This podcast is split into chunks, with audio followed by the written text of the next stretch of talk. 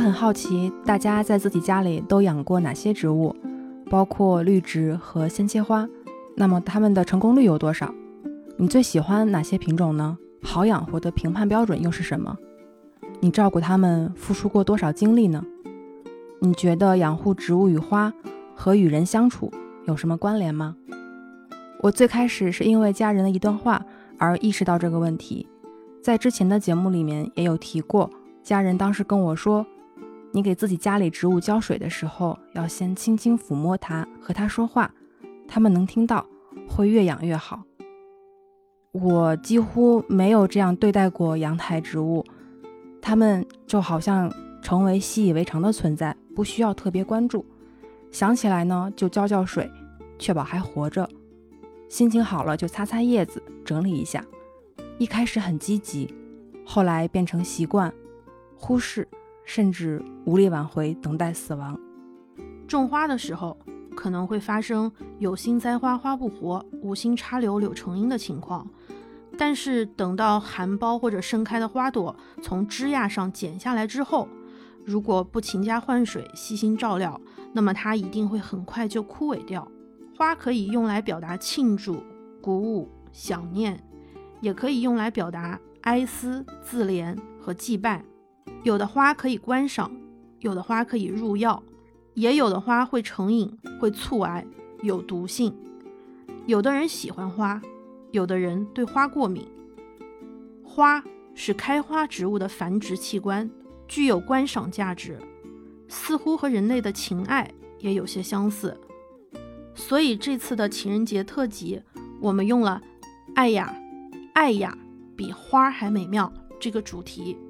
在准备这期节目的过程中，我们发了一个征稿启事，是围绕情人节和爱的主题，来希望大家能给我们投稿。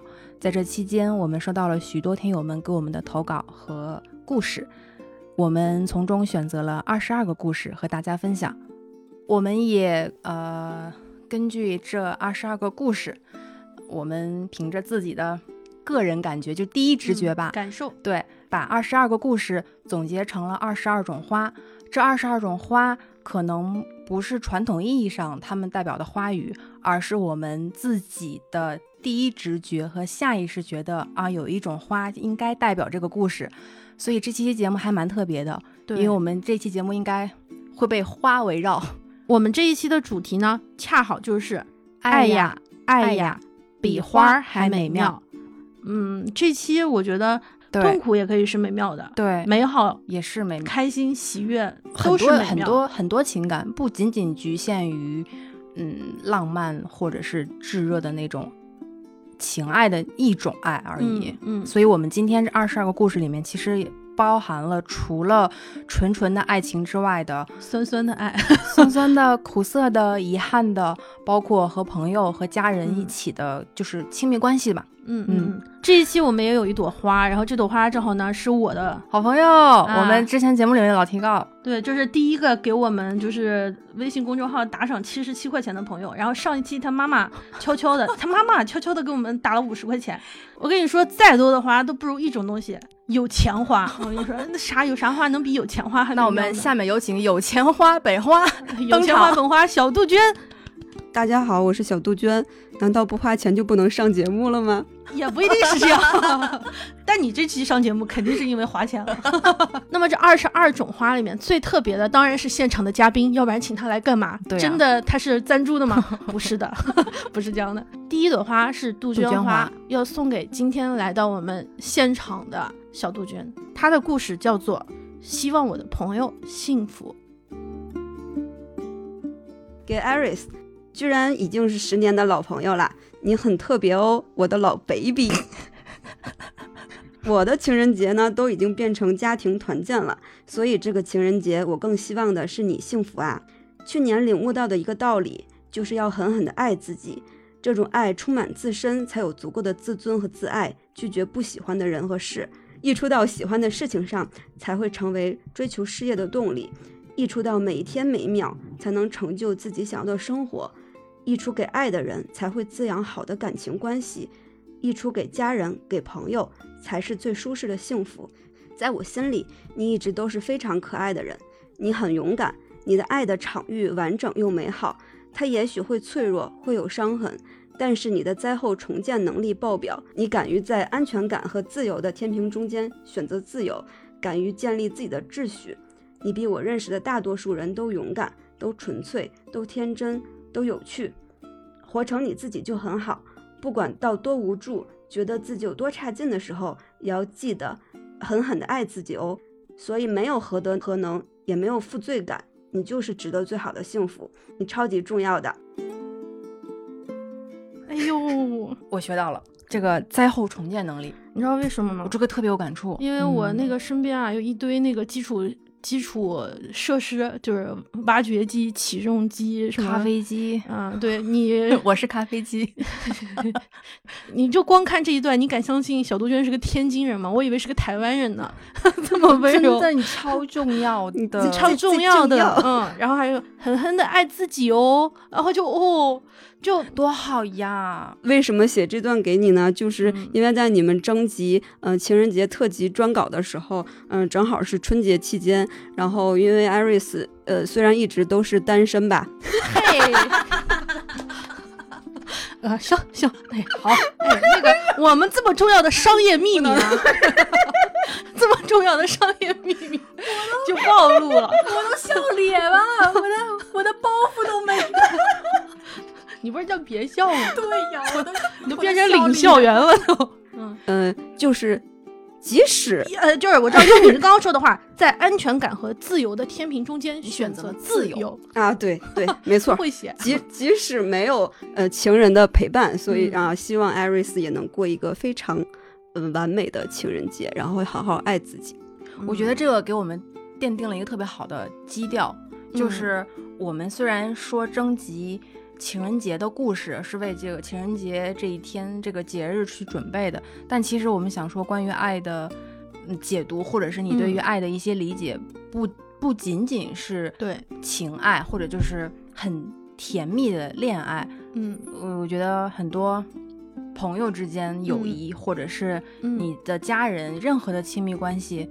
都是是爱，对一个人也可以很好的爱自己嘛。毕竟我的灾后重建能力爆表，毕竟我我怎么怎么说的来着？把这个基调弄得太悲伤了。我的爱的场域完整又美好。天哪，都没有人这么夸过我。我现在虽然有一点点不好意思，但是我觉得放在第一个非常好，非常好，奠定了我们这一场大会的胜利。那个基调基调对，深度、广度、高度都有了。谢谢你。那我要怎么感谢你呢？鼓掌，鼓掌！好，此处应有掌声。虽然这一期好像看似是两个人的爱，或者是一群人的爱，事实上一个人也要好好的爱自己。对对对，嗯，小杜鹃是我的老朋友嘛，我们节目也有一些老朋友。这次的投稿里，我们就有收到去年那一期词不达意都是爱你的一些老听友的一些呃怎么说 follow up，嗯，跟踪报道，跟踪报道。现在我们就来先把第二朵花给送出去。第二朵花，我们想把。郁金香送给透明瞳，他的故事是恋爱日常的第二季。第一次投稿还是去年这个时候呢，感觉时间过得好快。我是一个很宅很宅的人，但是男朋友和我刚好相反，他很喜欢去各地旅行，去旅行之前都会做好攻略，查好路线，甚至还会提前找目的地的相关纪录片，就为了让旅程更丰富、更有纪念意义。所以，当我收到男朋友发过来的旅游计划文档，说实话是有点打退堂鼓的。秉承着糊弄的原则，我口头上答应了会好好看计划。直到男朋友问我有没有特别想去的景点和博物馆，我随口说了想去一家博物馆。男朋友又震惊又沮丧地说：“这家博物馆是我们要去的第一个景点呀！”那种感觉辜负了男朋友认真整理旅游攻略的心情和尴尬，让我想当场地遁。不过好在男朋友提前预知到了我这个宅人不会仔细看旅游攻略，稳下心情和我说：“你以为你在第二层，其实我已经在第三层了。我早就看透你不会看我写的计划了。”哼。不过让我们都没想到的就是，男朋友本来想做一个合格的赶尸人，我想做一个合格的躺尸，两个人本来可以愉快的、有计划的去旅游。不过因为行程太满，我们每天都睡过头，男朋友做的计划一大半都没用上。最想去的这家博物馆还临时闭馆了，但是歪打正着的找到了好多计划里没有的小馆子，吃到了好多意料之外的好吃的，也因为旅游计划没有完成，反而对下一次的旅游充满了期待。本来春节假期我们也想出门好好的玩一玩，弥补下上次旅行的遗憾，没成想过年的时候周边城市都有疫情，我们只能在家里一起看看剧。但是看剧也挺好的，我一边看剧一边戳戳戳绣，准备给自己做个小地毯。男朋友和我看剧的同时还帮我卷毛线，一边卷还一边感慨，其实假期不出门也挺好玩的。就这样。一个立志走遍祖国大好河山的青年，被我带成了假期在家看剧打毛线的男子。啊，恋爱真的是影响人呀！最后的最后，男朋友觉得长长的假期在家只看剧很无聊，就给我买了塞尔达。哇塞，你看看人家！结果我沉迷塞尔达，完全不想理男朋友。男朋友只能安慰自己：这么珍惜我买的游戏，我买的游戏他这么享受，挺好挺好，总比不玩好。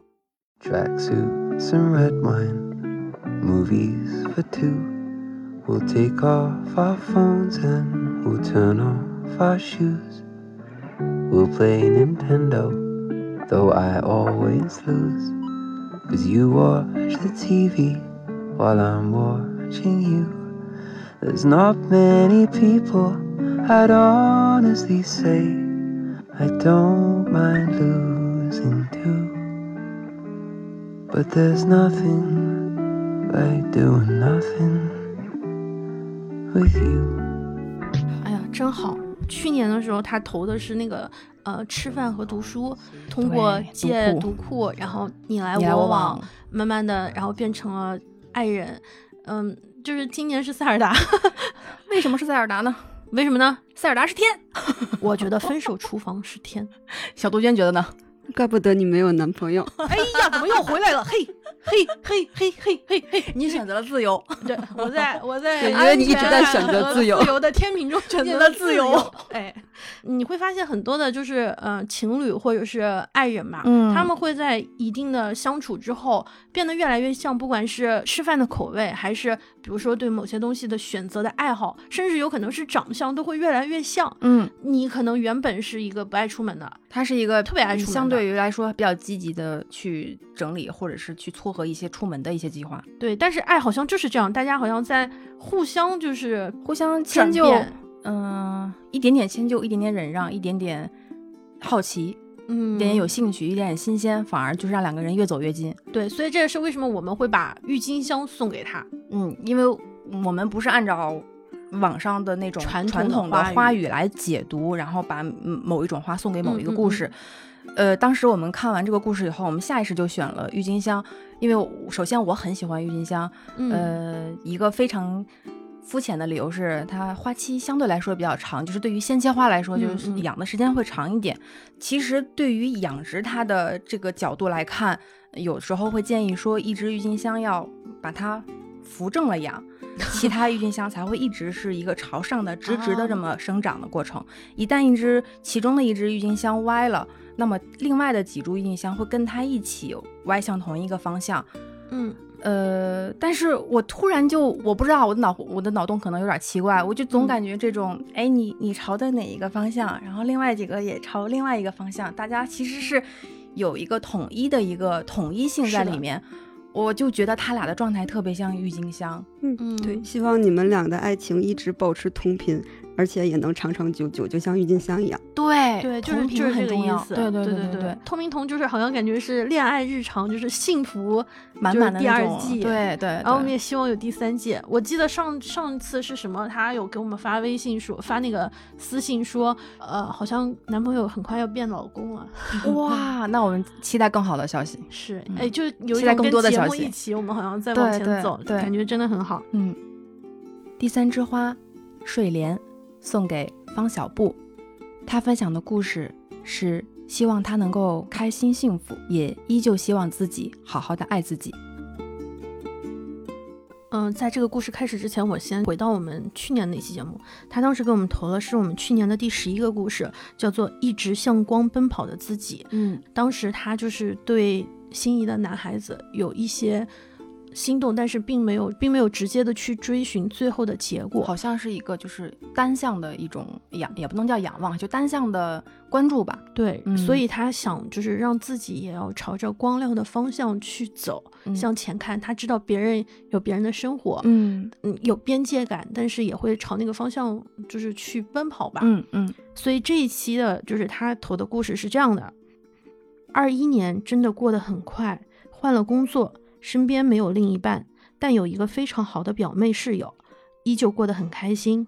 那个男孩和他的女孩分手了，我才知道他在感情、工作上过得没有我期望中想象的那种幸福和顺利。偶尔的消息透露出的都是打击与消极，做不到熟视无睹，只能是假装不那么频繁去找他的聊天，小心翼翼，不敢越界，怕给他带来负担。幸运的是，下半年他有渐渐变好的趋势，依旧希望他能开心幸福，但也依旧很爱自己。看来他还是有一种决定，就是不打扰。对，就是我们有透明瞳那种，呃，像郁金香一样，就是在春天的这种对，很很很蓬勃吧，很生机的这种花。第二朵花送给他送的是睡莲，睡莲通常是在庭院或者是在花花园、池塘，后花园呀、不是那么一眼就能够看到，它长在水上，好像在水面之下，它会，呃，不管是根茎啊，还是那个，就是会往下长，在泥嗯土、在水中间，但是水面看上去它又是很平和的。嗯，莫奈花了那么多睡莲，睡莲其实各不相同吧，好像很平静。但我不知道，也许水面之下是怎么样的汹涌的，我感觉。对，我就觉得睡莲特别适合送给他。嗯呃，睡莲就是柔柔的、淡淡的嘛，就是可能嗯在、呃初夏的时候，自己独自开放的时候也很美丽。就是嗯虽然表面上波澜不惊，但是内心波涛汹涌。啊希望你在爱自己的同时呢，呃，也会很快能遇到自己的幸福。嗯，他非常好的一点是他一直还是在向着光亮。我希望方小布能找到他的莫奈。嗯，哇你看哈，爱有多面，对有可能有些进展，有一些可能是相对停滞吧，但是也有一些可能是有一些变化。其实我有关注当时给我们投稿的一些朋友的社交媒体，嗯也会嗯看到他们有一些人会有一些新的开始，或者是跟过去的告别。第四朵花，我们想把康乃馨也是送给我们去年的一个朋友，但是今年他用了一个不一样的名字，嗯所以我想把康乃馨送给陈。他的故事是平凡中的爱。记得去年的时候，当时投稿的是我和我男朋友的故事。一年了，虽然我们已经分开，但是不同性质的爱萦绕在我的身边。爱是什么？以前总理解的是非常小我的爱，是爱情。可现在长大了，越来越觉得爱是一种大我，爱父母，爱家人，爱伴侣，爱草木，爱物件，爱每一寸土地，每一口清新的空气。爱是什么？是凌晨六点起床开始，是温暖的炉子给我带来一晚上的暖气，是六点半到健身房，阿姨把跑步机擦得干干净净、清清爽爽的爱，是七点半努力的克服了重重困难，克服了早起的痛苦，在上班前空腹跑步的自我坚持、自律的爱，是九点在工作上包容、倾囊相助的同事。对于这个初入职场的我的关爱，是十二点食堂做出的红烧排骨香喷喷的饱腹的爱，是下午一点大家都静悄悄的、很同步的把手机调成静音，互相不吵着对方休息的关爱，是下午三点团队长给大家点的咖啡、下午茶，一起努力克服困难的爱，是晚上六点食堂的那碗面中青菜长势如此之好。口感如此之清脆的愉悦的爱，是晚上八点拖着劳累的身躯下班后，妈妈慢慢递上那杯温水；是晚上十点，热水器中喷洒出的热水包裹着洗去陈皮的爱。爱是生活，是生命，是一切，是滋养身心的营养液，更是我们前行的动力与陪伴。就像肤浅女士们的陪伴一样，温暖舒心，缓缓而至。听完她的故事，总觉得就是像康乃馨好像康乃馨是一种母爱，其实不是，我觉得是一种对很大的爱。对对，我在微博上有关注一位博主，然后他是在嗯哪哪一哪一次我忘了，他好像说到嗯呃康乃馨的故事，大概的意思是说，好像康乃馨就是被理所当然的认为只能送给母亲啊，那是不是送给朋友就不太合适？送给呃嗯送给女生就不太合适，或者你送给情侣就不太合适。我其实，在他的留言。就是在他的微博下面留言了，我说其实康乃馨好像被大家误解了，康乃馨是适合送给母亲，但是它不一定只适合送给母亲。嗯嗯，我说康乃馨有很多品种，嗯，呃，不是想象中的只那一种形状，它有特别多好看的品种，它有国产的，有进口的，然后有不同颜色、不同品类的。只要你喜欢，你可以把你喜欢的各种花送给你想送的任何人。这个嗯不局限于他是否是你的对象、你的嗯爱人，还是你的母亲、父亲。嗯，对，很多黑帮大佬，不管是大西洋帝国还是黑手那个教父，嗯都有红色的康乃馨。之所以说母爱，是因为它是一种包容的爱。就是我特别喜欢的一点是，他之前说是一种大爱，但是他又很具体到了，比如说早上几点，从早上六点点到晚上晚上10点点，就是是的，好像爱就是在渗透到就是各个层面，是一种很大的爱。嗯，所以就是也是这个原因，想把康乃馨送给他。对，就嗯，我有一些朋友会有一定的误解，觉得康乃馨会 不知道这么说对不对，就是有一点土。就你有这种感觉吗？我知道有一就是些花，就是大家会有刻板对，印象，土土的感嗯觉，就是如果是情人节，嗯、你有送花的习惯，和你喜欢的人有希望能够收到花的习惯，如果你送了一束康乃馨，其实是有一定风险的。他会觉得嗯你怎么会在这样的节日送我康乃馨呢？嗯嗯，但 因为打折吗？因为所以，我我才会在对对对那个博主下面留言说，我说大家不要把康乃馨局限在是一个情境之下。所以想把这个康乃馨送给他。对，这是我们送出去的第第四枝朵花，就是像他的这个爱是比较缓和的哈。嗯，那我们下面呢有一些就是新朋友啦，然后我也穿插了一些老朋友，不希望 被发现的，所以这个地方肯定不是。那我们就开始啊、我们的第第五枝花，我们要把芍药送出去，一种非常就是浓烈的。浓烈的花。下面我们希望把芍药这株花，嗯，送给 Volcano。它的故事是关于中学初恋和他的十三年。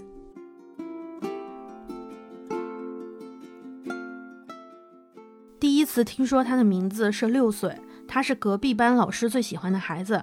他的爸爸是家长会上分享教育经验的优秀家长。一年级很少有成绩出挑的男生，他是正小学中备受关注的那一个。我常常被拿来与他做对比。他是六岁的我新的假想敌。我其实记不清和他第一次接触是什么情形。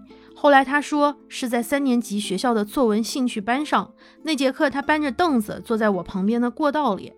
我不记得我和他说过什么了，大概当年骄傲如我，见到了假想敌，也没说什么有营养的话。后来四年级重新分班，我和他成了同桌。那段时间最大的快乐就是和他比谁做练习册的进度快。数学课上，老师会首先叫我俩上去批改作业，然后再对着我们的答案批改其他同学的作业。对小学生来说，这就是一种荣耀；对情窦初开的小学生来说，某某某某某连在一起叫是一种暧昧的快乐。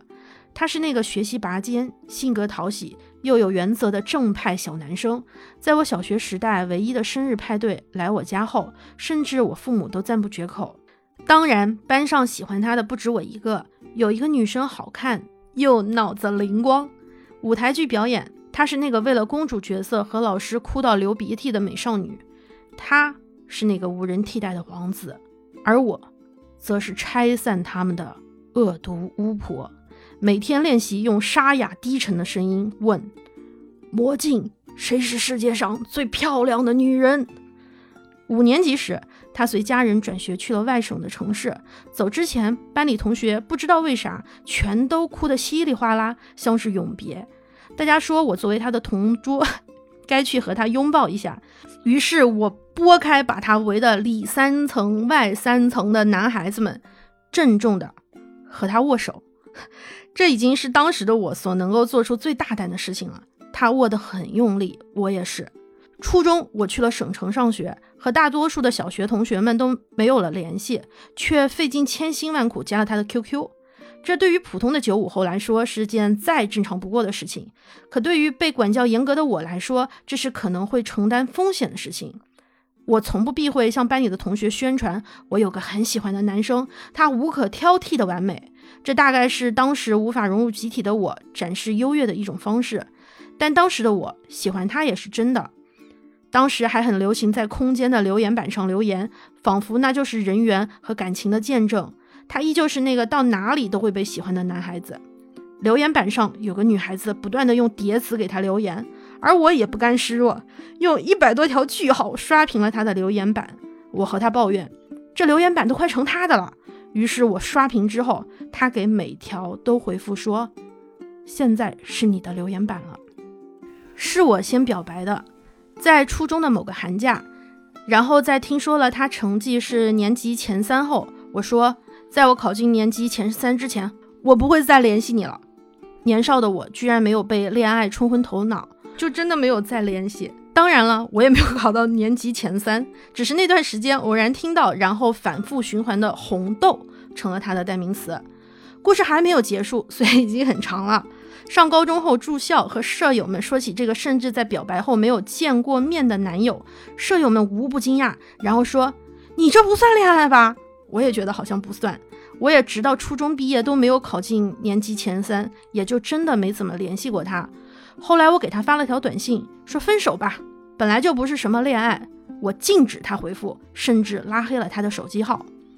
高中生活丰富，我很合群，舍友们都是现在也很好的朋友。他与我的生活毫无交集，很容易被忘掉。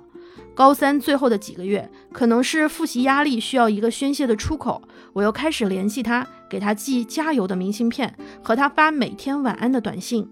我们说都要考到北京，因为那是不同分数的学校都有的唯一的地方。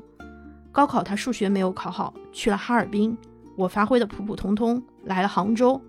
入学后和辅导员聊起这个人。辅导员说：“我应该先问清楚是不是还喜欢他，再问清楚他还喜不喜欢我。”我照做了。他在电话里很生气，说我们不在同一层级的学校，他没办法。后来的故事反反复复，我偶尔发疯说自己不想后悔，他就和我联系。我受不了每天必须聊天，我就把他拉黑。直到去年秋天，我终于鼓足勇气要去见见他，想见面说清楚这些年的所有想法。于是我独自踏上了去哈尔滨的飞机。去哈尔滨的三十个小时，我看了中央大街、松花江、圣索菲亚大教堂、哈三中，可唯独没去看因为封校而无法出来的他。是从中央大街走出来找共享单车的路上，我放弃的。我好像发现，后来那么多年，我所一直念念不忘的，也不过是一个我以为的形象。他依然很好，可是那个形象早就不同，而我却一直没走出来。我给他发了一段录音，挂了他的电话，关了微信，不想看到他的信息。再到后来，我发现他屏蔽了我，于是我也删了他的联系方式。那两条收到我录音后他发的五十多秒的消息到底说了什么，我再也无法知道了。后来我收到了他的邮件，他说自己的初恋终于结束了。我想我也是。十三年的故事，其实中间还有很多很多细节。我总是对别人动情，但他却一直不变。这大概就是标准渣女的故事，浪费了别人的青春，然后头也不回的走掉。想写点东西，也是因为受到了刺激，从发小那儿听到了他恋爱的消息。他恋爱已经是一个月前的事情了，知道我和他这点破事的朋友们都没有来告诉我。直到昨天吃早餐时，问起发小，他有没有啥值得关注的事情说说，发小才说起。这是一个贯穿了我整个早恋时光的男生，值得所有的完美描述。只可惜，也是我亲手放弃了可能的机会。我一直以为自己在做出决定的时候就已经做好了结束的打算，但是忽然发现，一直没有一个真正意义上的句号。借此机会，也算为我自己的初恋做个结束。我不值得同情，也没有资格因为他找到了幸福伤春悲秋。可我依然难过。为当时给初中同学真心的说我非他不嫁的我难过，当时的我自己应该没有想象到，九年后会跟朋友说，我不会去他的婚礼，绝不会。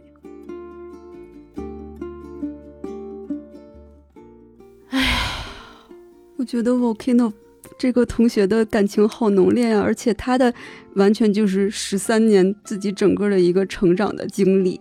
他的初恋就是我突然想起来一句话，就是呃，你爱一个人其实就是爱他身上让你更完整的那一部分。他好像就是在嗯自己经历这些东西，在从中得到了很大的成长吧。你早恋过吗？我早恋过 你早恋过吗？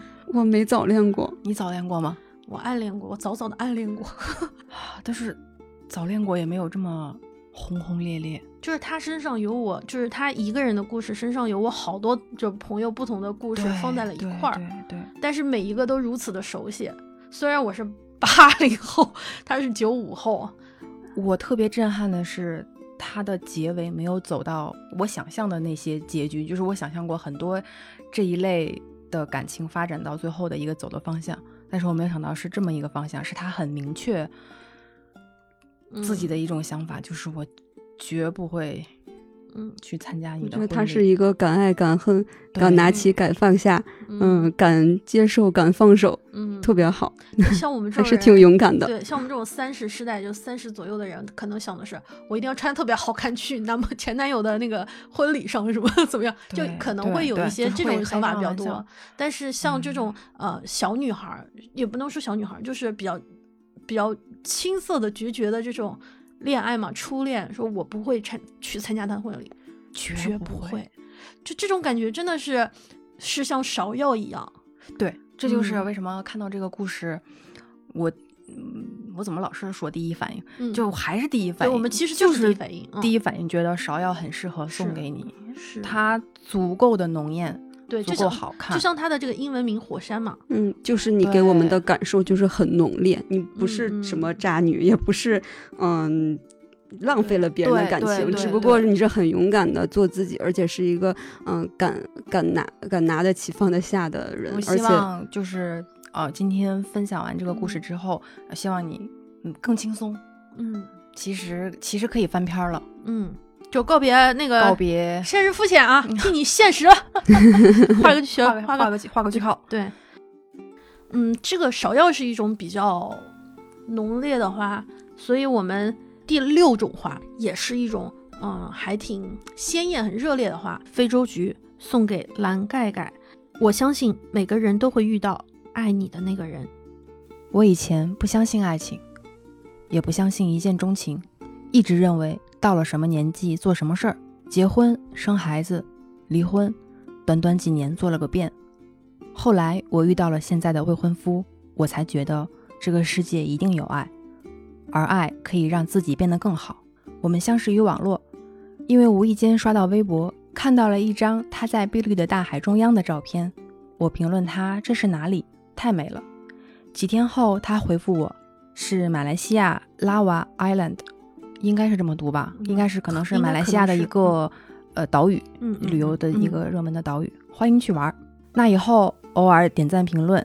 再后来我去马来玩儿，恰好遇到他演出。他原来是一个魔术师，常年在世界各处演出。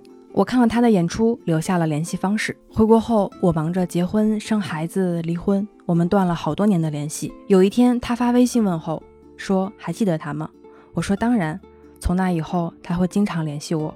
我感受到他的热情，也告诉他我的状况，让他知难而退。可是没想到，他觉得这一切都不是问题。那年我的儿子三岁，他来中国看我，时隔四年后的第一次见面，在一起的日子里，我看到了他的闪光点，对孩子发自内心的喜欢，拥有简单却有趣的灵魂，这些是常年混迹在人情世故中的我不曾拥有的。二零年五月，我们决定结婚。那年春节，我们回到了甘肃的家里。突然的疫情打乱了所有的计划，他也一时无法回国。等到好不容易可以出行，我送他去了我们的厂门口。直到现在，差不多已经七百多天没有见过他了。这七百天充满了爱，也充满了期待。每天的问候、交谈、分享、倾诉，做我的垃圾桶，做儿子的英文老师。朋友都觉得两年没见还能行吗？可是只有我们清楚，见不见面，爱才是最重要的。自己都不敢相信，这个世界上会有一个人始终如一的在为了我们的到来做准备，买了新的家，按照我的喜好在装修，而我只需要做好自己，等待一切好起来的那天。其实也不知道讲了些什么，但是我想说，爱你的人不会因为你离婚、生病、有孩子、身材走样而不去爱你，真正爱你的人是在你如此的时候加倍爱你。我相信每个人都会遇到爱你的那个人。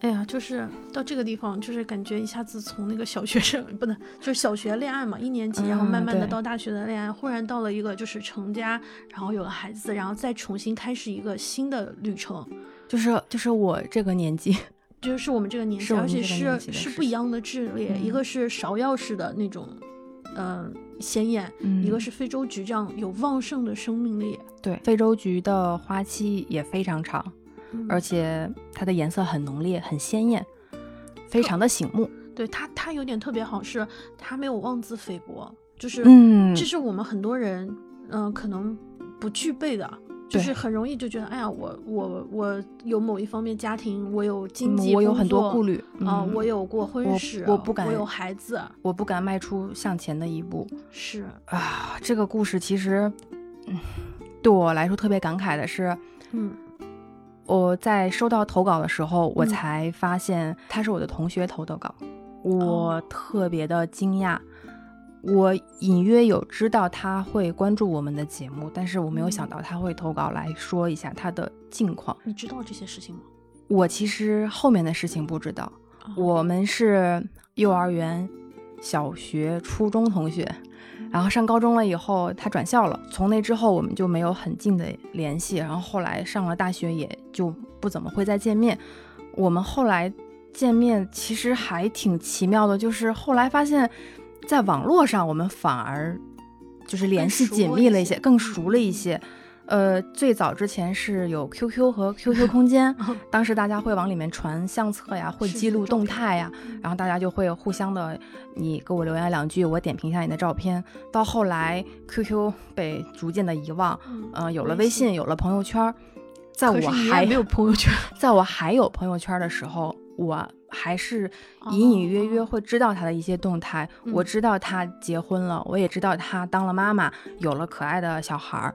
到这一步，我都是知道的。嗯 但当我自己把朋友圈关掉，我没有了朋友圈之后，其实很多联系就就就断了。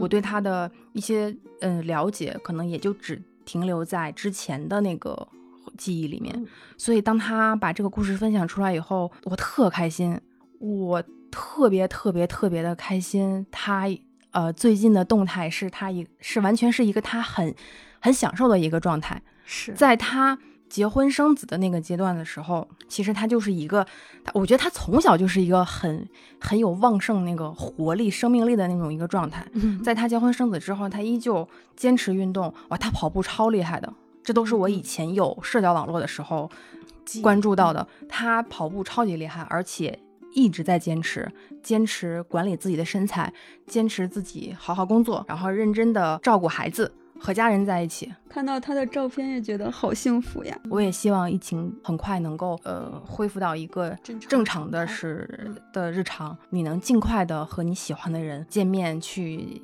继续你们新的生活，我特别开心。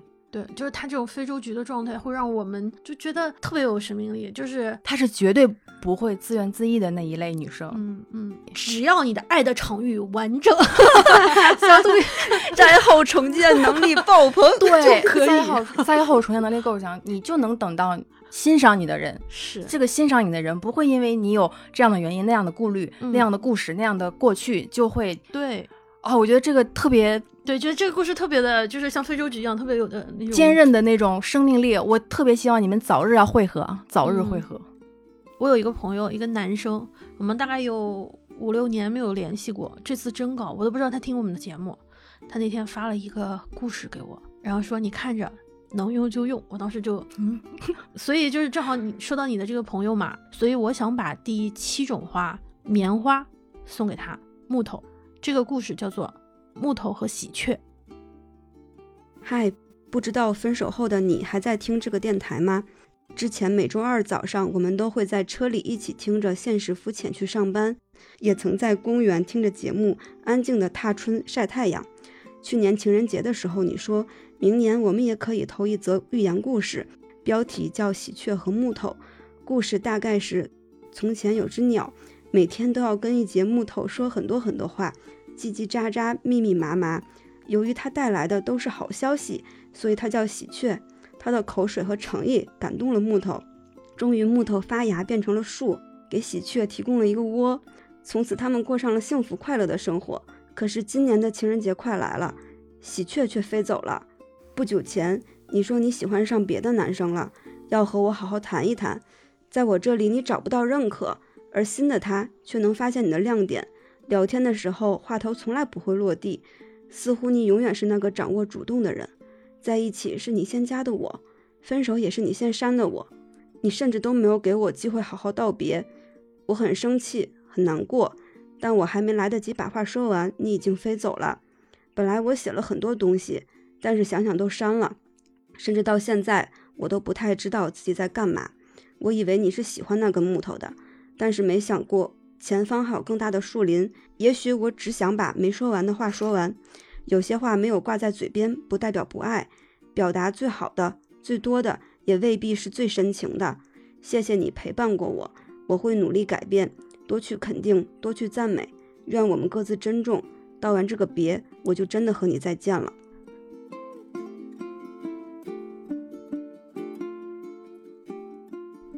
真的是一件木头。怎么说呢？你不觉得就是在这个里面，它一种是一种被动语态，一种 passive，它不是一种积极主动的。我没有问他，但我特别想知道为什么他不去问问我。我我我读完这个故事，当时就深深的戳了我一下，我就觉得，嗯，两个人在一起沟通真的特别重要，就是因为爱人不是不是像公交车一样，就是你等一定会等到的。所以我觉得，如果你木头同学，如果你再遇到合适的人，一定要好好。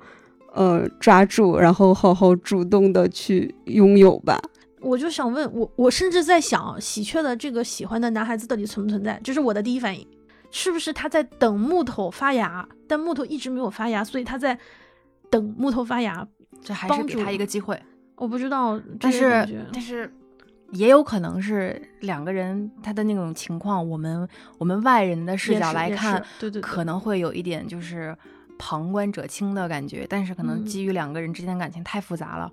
反正就还是希望他真的能从这段感情里面，嗯，更了解自己多一点，更更要觉得我还要多了解对方再多一点点，然后及时的说出来，及时的反馈，及时的说出来。去年的节目里面我就说过，我说重要的话要提早说，要尽快说。正反馈真的非常重要。然后我这个地方想送他棉花，因为棉花不是传统意义上的。鲜花对，嗯，但是这个棉花看似它是保温啊，是是不太会又实用又有内涵，对，但是它不会表达，对，但是就是真的反馈真的很重要，很重要。我觉得不管是我们做播客还是朋友相处啊，爱人相处，这种真的反馈。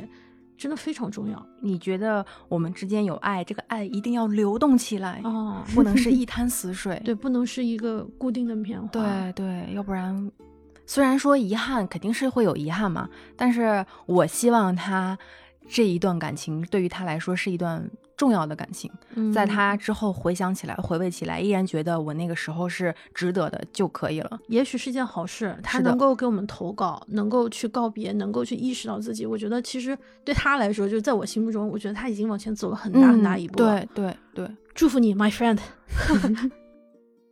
第八朵花，玉兰花，我们想把它送给世界上最薄的番茄片。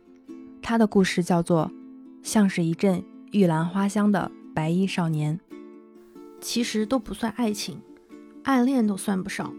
我没有跟任何一个人说过这段感情，更没有为他做过什么事儿，只是有一些暗戳戳的小举动。他在高中跟我是一个姓的男生，班上只有我们两个人姓 L，名字里的第二个字的英文也是一样的，所以模拟考按照姓名排座位的时候，他总是坐在我的后面。我记得那个时候是初春。家乡的白玉兰花正在冒芽，我的座位外面正好有一棵树，若有似无地掩着窗户。每次模拟考写完之后，我就假装无意地看向窗外。我不知道他有没有看我，但是我都会在搁笔之后，揣着模棱两可的期待和心动偏头，直到最后一次模拟考结束，大家收拾东西准备离开，我，他，坐在他后面的男生，在说一些考后的废话。听到他开玩笑说了一句：“某某写的也太快了。”每次我都还有好几道题没写，就看到他写完了，在看窗外了。这并不是一句令人心动的话，但对于我这颗一直悬在半空、毛球一样刺挠的心来说，像是被撩拨了一下，又像是拍打清醒了一下。后来他和隔壁班的女生在一起了，他们会在课间去走廊上一起吹风，在晚自习放学的楼梯间相互等待。像所有的高中生情侣一样，经历着所有同学之间心照不宣和躲避老师的小动作，通过 QQ 空间传递暧昧玩味的话语，大大方方在高考结束后在一起，直到今年已经六年了，他们也在去年订婚了。相比之下，我的一些小动作可能只是我自己的戏台子上的独角戏，但是我并不觉得自己可怜或者可笑。我很珍惜那个七年前像是一阵玉兰花香的白衣少年，就像珍惜那个有点清高孤傲，但心思比谁都热烈的白衣少女我自己。希望你们的爱情、友情、亲情，一切都好。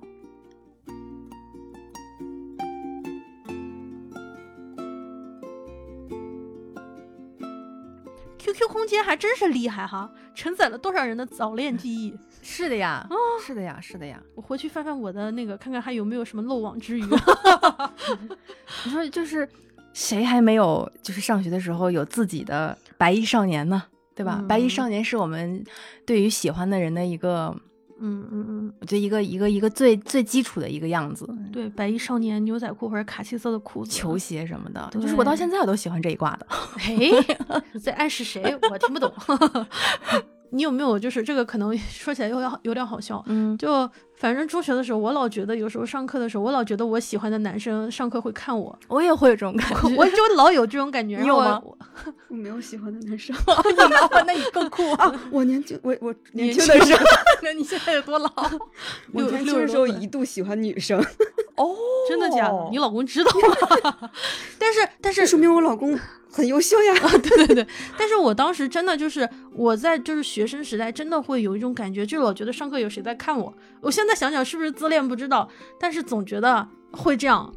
他说的那个，他一颗悬在半空、毛球一样刺挠的心被撩拨了一下。我觉得这个真的是应该每个女生都会有这种细腻的感觉。我们就是江南地区，有的时候到了春天吧，什么时候经常会有那种老奶奶，然后拿那个湿毛巾，把那个玉兰花，嗯，就是放在湿毛巾中间夹着，用那个铁丝绑一下，在路上卖，嗯，会淡淡的幽香嘛，嗯，我们会放在床头，放在梳妆柜或者挂在衣服上。这这种小白花就是感觉存在感不强，但是那种悠悠的香气是一阵一阵的。他说的这个呃玉玉兰花，我觉得可能是更大的那种，但我想象中的就是那种清幽的小的，我不知道是不是一种哈，因为他自己也提到了这个像玉兰花一样嘛，所以很想把这个玉兰花送给他。刚刚不是正好说那个路上卖嘛，其实除了卖这种玉兰花，还有一种花就是栀子花。有的时候会在路上进行这种售卖，栀子花也像是一种特别学生时代的这种感受的爱吧，一种花非常校园。所以第九朵花栀子花，我们想把它送给小班长。他分享的故事是小班长和小书包。着手开始写这封信的时候，歌单里正好放到《Moonquake》，是去年词不达意都是爱你那期中提到的一首歌。当时听节目的时候，第一次认识到这首歌，也算是缘分，也就从这里开始写一写我的故事吧。小书包和我是高一同学，高二分班之后是隔壁班。在我十七岁生日的时候，他除了书之外，还送了我一本明信片集，梵高的明信片，盒子上写着“生如夏花”。打开盖子上最上面一张是他亲手画的一片枫叶。当时他问我有什么生日礼物想要时。我说：“要不你送我一片银杏叶吧？”不知是我的记忆出错还是怎么的，到你这里就变成了枫叶。果然，记忆是会骗人的。那片枫叶画的真好看，背面写了“红叶最多情，一片寄相思”，下面放着的是接近两厘米厚的写满了的明信片，每一封明信片的开头都写着“兔小班长”。从八月份到十二月份，这本册子写了好几个月。我想象着高三的晚自习，你一边躲着老师，一边动笔写这些明信片的样子。我收到了三十三张明信片，关于他的朋友、他的生活和他的所思所想。我和你这篇里，他写着这是最后一封，就写写我和你之间的事情，结束这生如夏花的诗篇。生日快乐！之所以选了生如夏花，是因为想祝你永远在困难面前不低头，像夏花一样怒放。祝福你，亲爱的姑娘，你十七岁了。我想象着十七岁的小班长，匆匆忙忙、着急忙慌地写着数学解析几何，写着物理卷子的时候，而他在一墙之隔的地方，一张一张地写着这些故事。那时候，我很喜欢的一个诗人，在课外书的扉页上写：“你说孤独就像很久以前，长星照耀十三个州府。”后来他在信里写道：“你说孤独就像很久以前。”长星照耀十三个州府。我说孤独像一杯加冰的柠檬水，苦中带来回甘。我回忆起每次他从我班级窗前走过的眼神，抽屉里偶尔出现他的信，还有一次他放在我座位上的一袋牛轧糖。我今天又在他写的那封明信片里看到了他扁桃体发炎，他的新球衣。我又想起高一放学时，他和好几个同学结伴走回学校宿舍的那条长长的道路。那些鲜少有人知道的故事，我们最后一次聊天记录停留在大一那年一月一日的清晨。他给我发来一段录音，录音里说：“我在北方的寒夜里四季如春，你在南方的艳阳里大雪纷飞。”我又想着他在深夜围着酒瓶和同学们讲述曾经我们的故事，就像银杏叶和枫叶一样，我们的不同角度之下仍有误差。我无法对你的感情做出回应，留在回忆里总是最美好的。你也一样。两年之后的我，一张一张地读完这些文字，中途差点没能坚持下去。我到现在也不懂爱是什么。十七岁的我没法给出的答案，二十岁的我也没法给出。我是个胆小鬼，总觉得自己欠缺，不值得别人的喜欢，总想着逃避。是不是因为我们还小？很难说清楚现在我哭泣的理由是什么，但是我知道我不能再给他一个随便的答案。我留着他给我写的每封信，每一份复习资料，每一本数学错题集。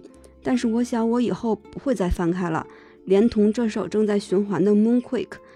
那时的我无力承受他的喜欢，未来仍是。说到底，人总是会对过去的人与事带有特殊的情感，会珍惜怀念曾经的美好时光。我和你亦未尝不是如此。我居然有点舍不得写完这封信，他应该是听不见这封信的。我有点希望他能听见，又有点不希望。我很感谢遇见他，给我模糊不清的青春中留下这么浪漫的故事。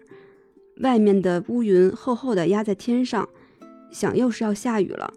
我尽量将作为小班长最后的故事讲好，以后的篇章就再说了，就让小班长和小书包的故事。停留在这里，我珍贵的朋友，希望你情人节快乐。这也是一个回忆青涩，呃，青涩初恋的故事。可能当时在彼时，我们都还是比较懵懂，然后感情的频率也不完全一致，但是它仍然不影响，这是一个非常美好的回忆。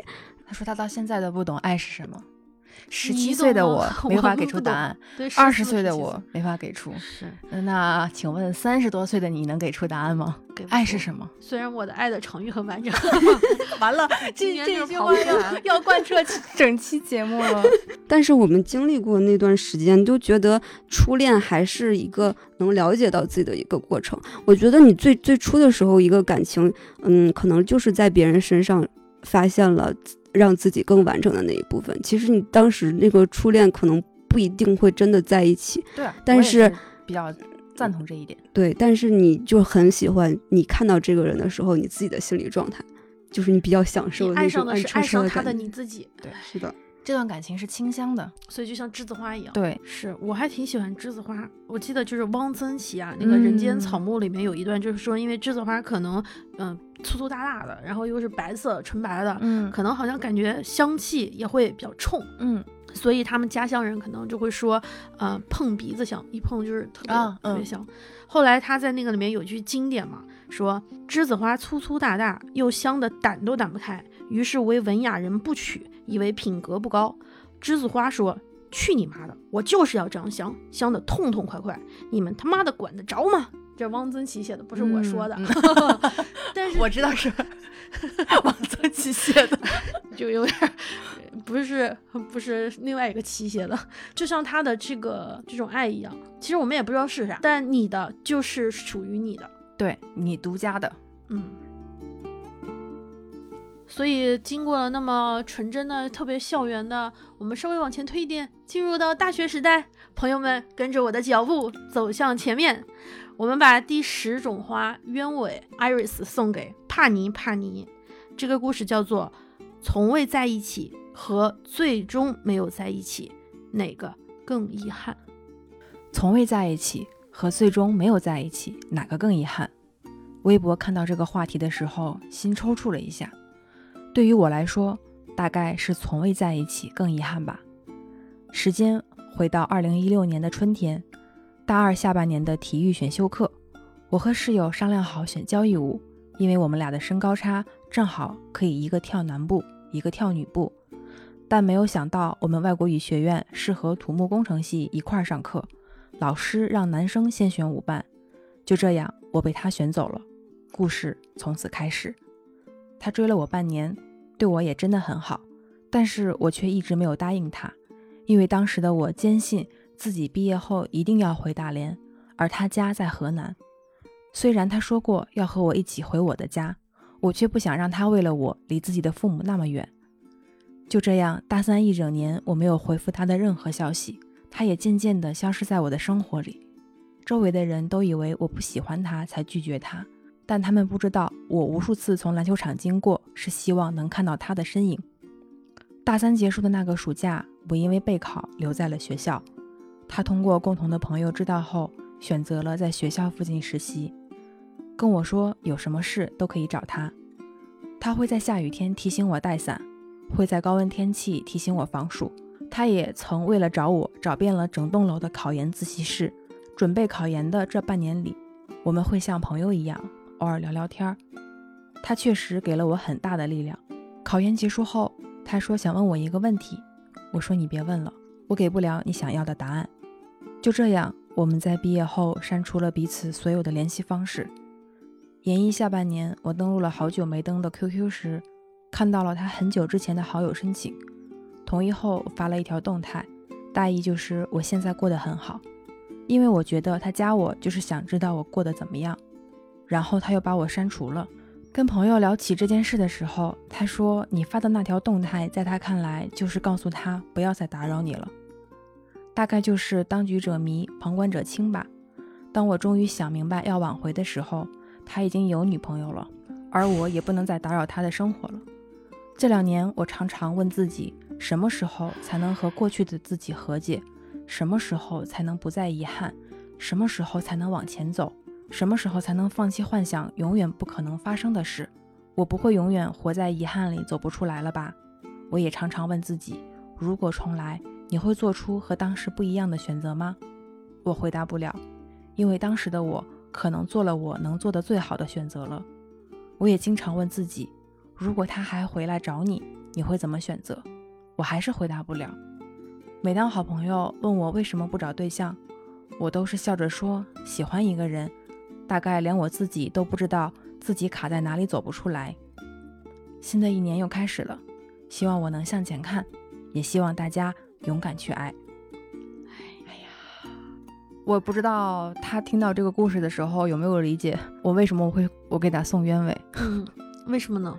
最早对鸢尾还有一个别别样的感情在，就是我自己自己的一种下意识的那种主观觉得他和。《爱乐之城》的配色非常的像，这朵花和这个电影没有直接的这种关系，嗯。嗯、但正好就是鸢尾的颜色和拉拉烂的颜色，嗯大部分是色调色调是很像的，对，而恰好拉拉烂的男女主也是分不清到底爱还是不爱，还是是在一起还是不要在一起，所以最终也是一个遗憾的嗯。走向。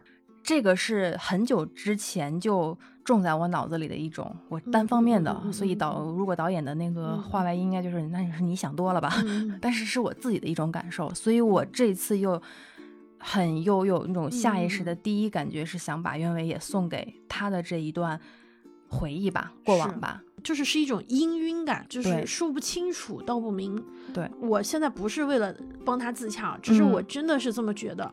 我觉得他当时做那个原因，一定是因为他没有那么喜欢，或者是因为有一些因素导致了嗯他当时没有做那个决定。嗯，至少对于当时的他来说，当时的决定是对他自己最有利的。是的，是的，是的，所以我觉得就不要再往回头看了。就是我也觉得是。如果要是问我哪一个更遗憾，我觉得都已经过去了。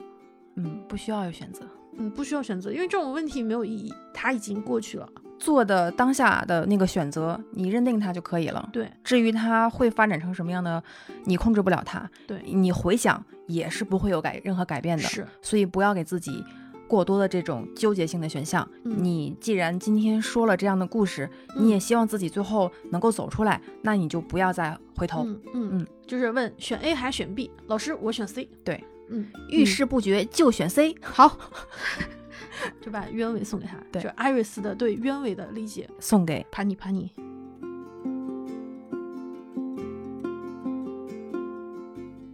第十一个故事，我想把第十一朵花铃兰送给南城。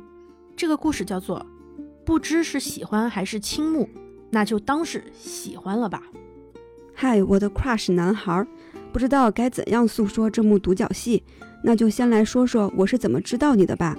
是在朋友的 vlog 里关注到你的，当时觉得这个男孩子字真好看，长得也有点帅气，主要还玩摄影，就关注了你的社交账号。你的文字总是那么犀利，试着评论，与你互动。第一次被你回复的时候，心情又激动又紧张。后来我们在微博上偶尔聊天，前年夏天陪妹妹去拍写真，竟然碰到你了。当时是在甜品店，我们在二楼。你走上来的时候，我刚好看见了。当时觉得这个男生有点熟悉。然后摄影师小姐姐来了之后和你打了招呼，我就确定这个男生是你。我竟十分大胆地和你说了话，跟对暗号似的。你说出了我的微博 ID，这算是面基成功了吗？我觉得是。我的 crush 男孩，我经常在朋友圈里看到关于你的信息，有不太精致的你，有认真拍摄、严肃的你，有和朋友们打游戏的你。去年夏天在法喜寺，我许愿可以再次遇见你，许愿与你能有更多交集。嗨，我的 crush 男孩，我们会再次相见的，对吗？哇塞，你看这个多”，么少女多么的那心事个啊！就是电影的那个剧情啊！我悄悄的说，他发了那个照片私信后台，咱不放出来，但是咱看了的，这是少女啊！哇，真的，我们都心动了呢，不要随便放出来。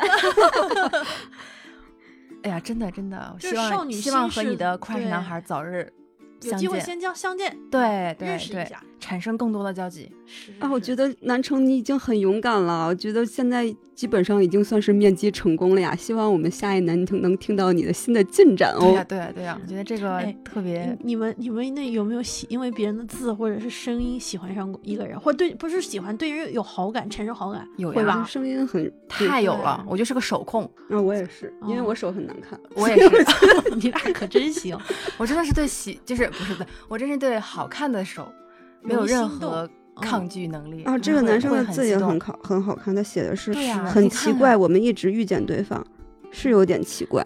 就是这样。然后我们选铃兰也是因为铃兰是一种带有祝福的、带有许对愿性质不知道南城你你听没听去年的某一期节目？他是跟我最早关于岛花的初衷是一一个美好的期待，就是只要有花就会有好事发生。嗯呃，你所后面说的，你许愿能有更多的交集，嗯你许愿嗯能有更多的见面，我觉得这就是越来越多好事会发生，所以我要把嗯铃兰送给你。对，真的特别好，因为南城也之前给我们投过很多次稿，也算是一个相对熟悉的陌生人吧，可以这么说。嗯，少女的心事总是特别戳人，哎呀呀，一下子又给我拉回去了。今天主要都是在过那个，就感觉在往回往往前走。他是还没有成嘛。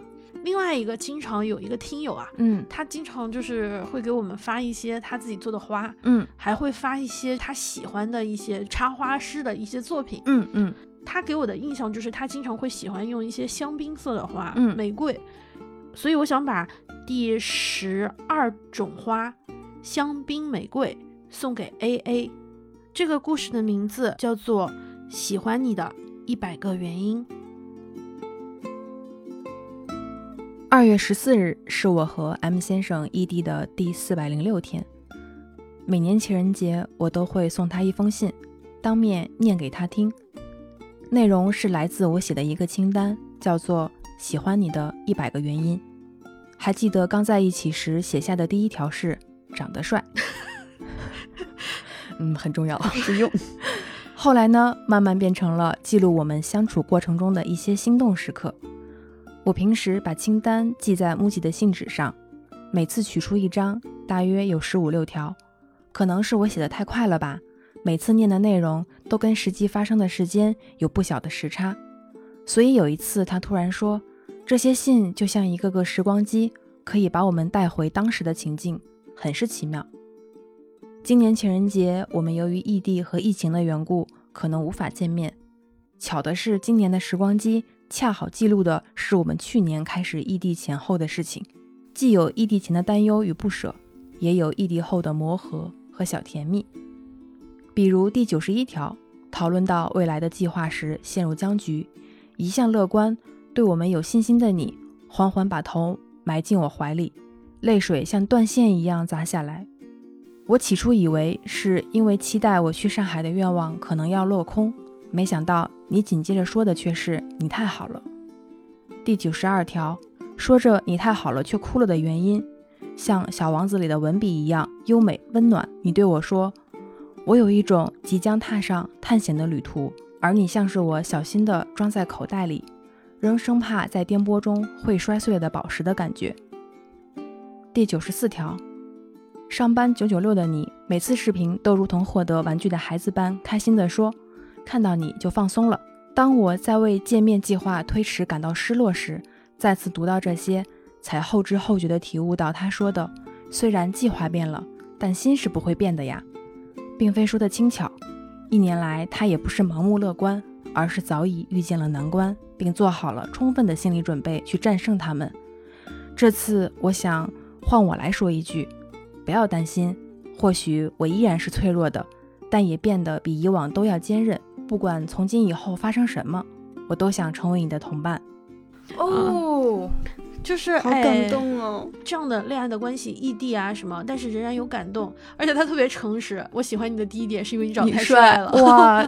我喜欢你的第一点是因为你太美了。我甭管你真帅真美，就在我眼中你最美啊！就是我们刚刚说的，嗯、前面有些故事可能有些呼应，就是一种正反馈。嗯，别人就说什么，如果你有不好的事情，就写在沙滩上，然后海水冲走就没有了；如果是好的事情，你是可以把它记下来的，因为再次回忆起来，它就像是一种糖一样。对，所以我就觉得它特别像香槟色的玫瑰，回味无穷，就如香槟一般。哎，就是这个意思。香槟就是拿来庆祝用的。对，到现在为止，我们都没有把玫瑰送出去，因为一般意义上就是爱情好像就是玫瑰，情人节就是玫瑰的送。玫瑰。但不，我们不送大红的玫瑰，然后我们把这个玫瑰，而且是呃仔细到香槟玫瑰，对对对，送给他。就如同刚刚 A 分享的喜欢的一百个理由，接下来还有一位听友分享了以日记的形式分享了这一段故事，所以我想把第十三种花水仙送给茄茄同学。他分享的故事是：你站在楼上看风景，说不定有人眼里满是你。我和 F 认识三年，刚在一起一个多月。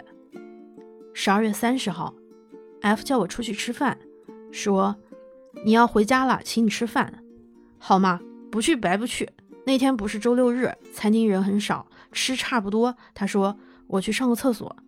然后抱着一大束花出现，他递给我，我很懵，干啥？这是在干啥？他开始说话，说了一大堆，我当时脑子空白，只是点头微笑。等他说完，我开始结巴，我说那先走吧。他把我送回了宿舍，我回到宿舍收东西。下午的车，发现耳机丢了一只，我的 AirPods 变成 AirPod。他帮我去路上找，餐厅找都没有。回家后发现耳机可以定位，定位在宿舍，于是一直在家，一直在宿舍。十二月三十一号，他开始猛烈的输出，十分疯狂。他说：“自从和你表白，就抑制不住了。”一月一号，白天和他的聊天里一直在暗戳戳的拒绝，不要，不方便，不可以，不行。晚上听朋友劝，觉得这事儿啊拖越久伤害越大，于是拒绝了他。他开始打电话，我不接。我说你打字，我打电话就接吧。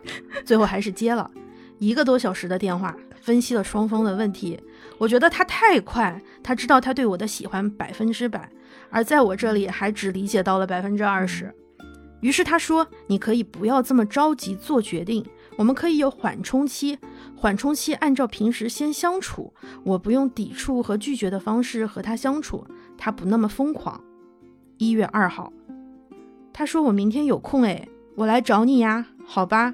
按照相处准则，不准拒绝。于是他订票了。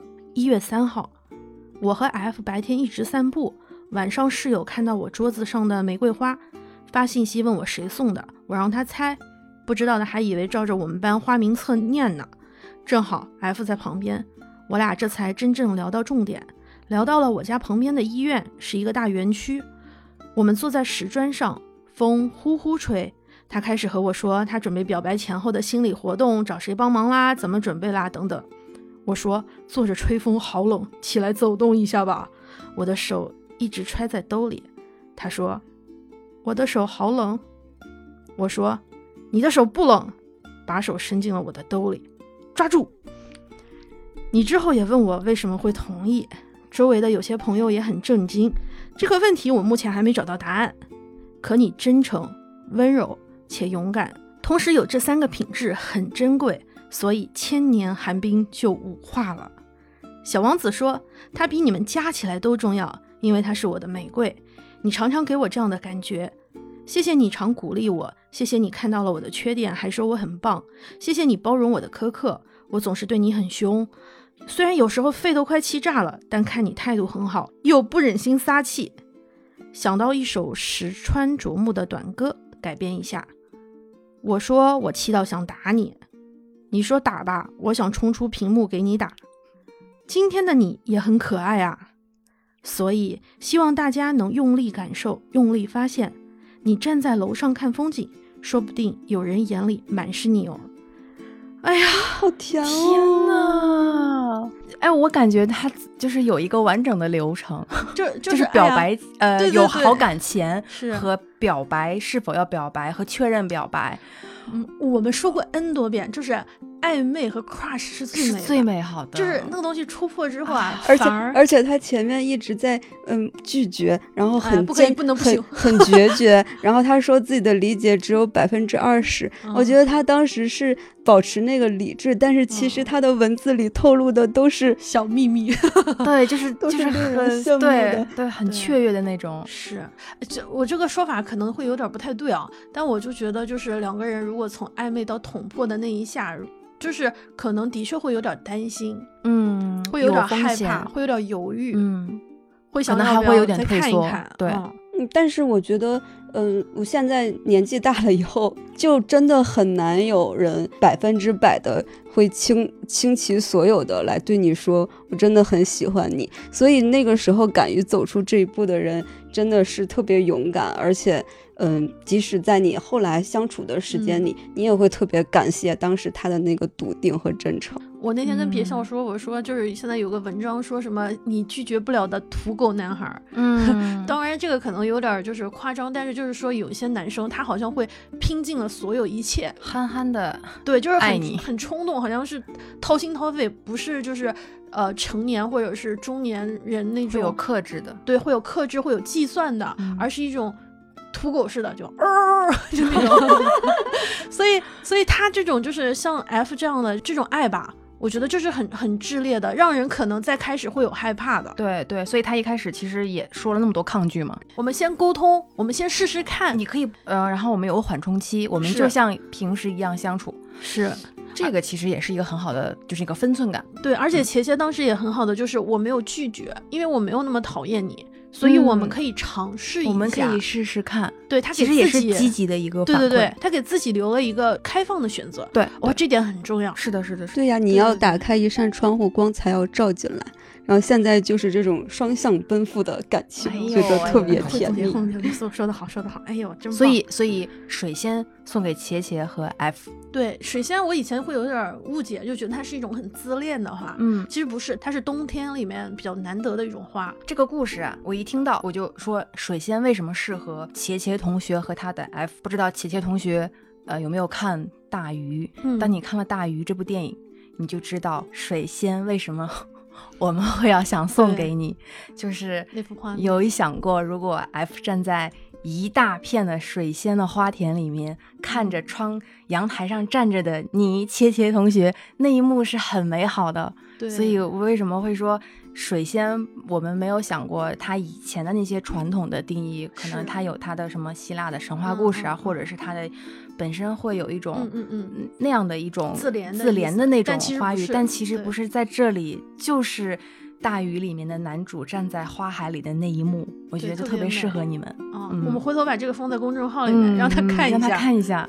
我我和小杜鹃刚才我俩在手拉手，主要是有些人啊读得好，感情充开沛感情充沛啊。呃我就想把第十四种花海棠花送给小方块，啊、小方块的故事，其实她她的分享的故事主要是她男朋友写的一段哇，这一段相当震撼，这段内容非常的大家一忠实，定要听。所以这个故事名字我且命名为“千言万语，所有经历都见信二十六岁生日快乐！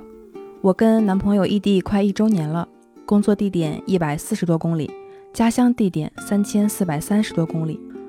过年刚过生日，收到了男友的生日祝福，或者是生日情书小卡片吧。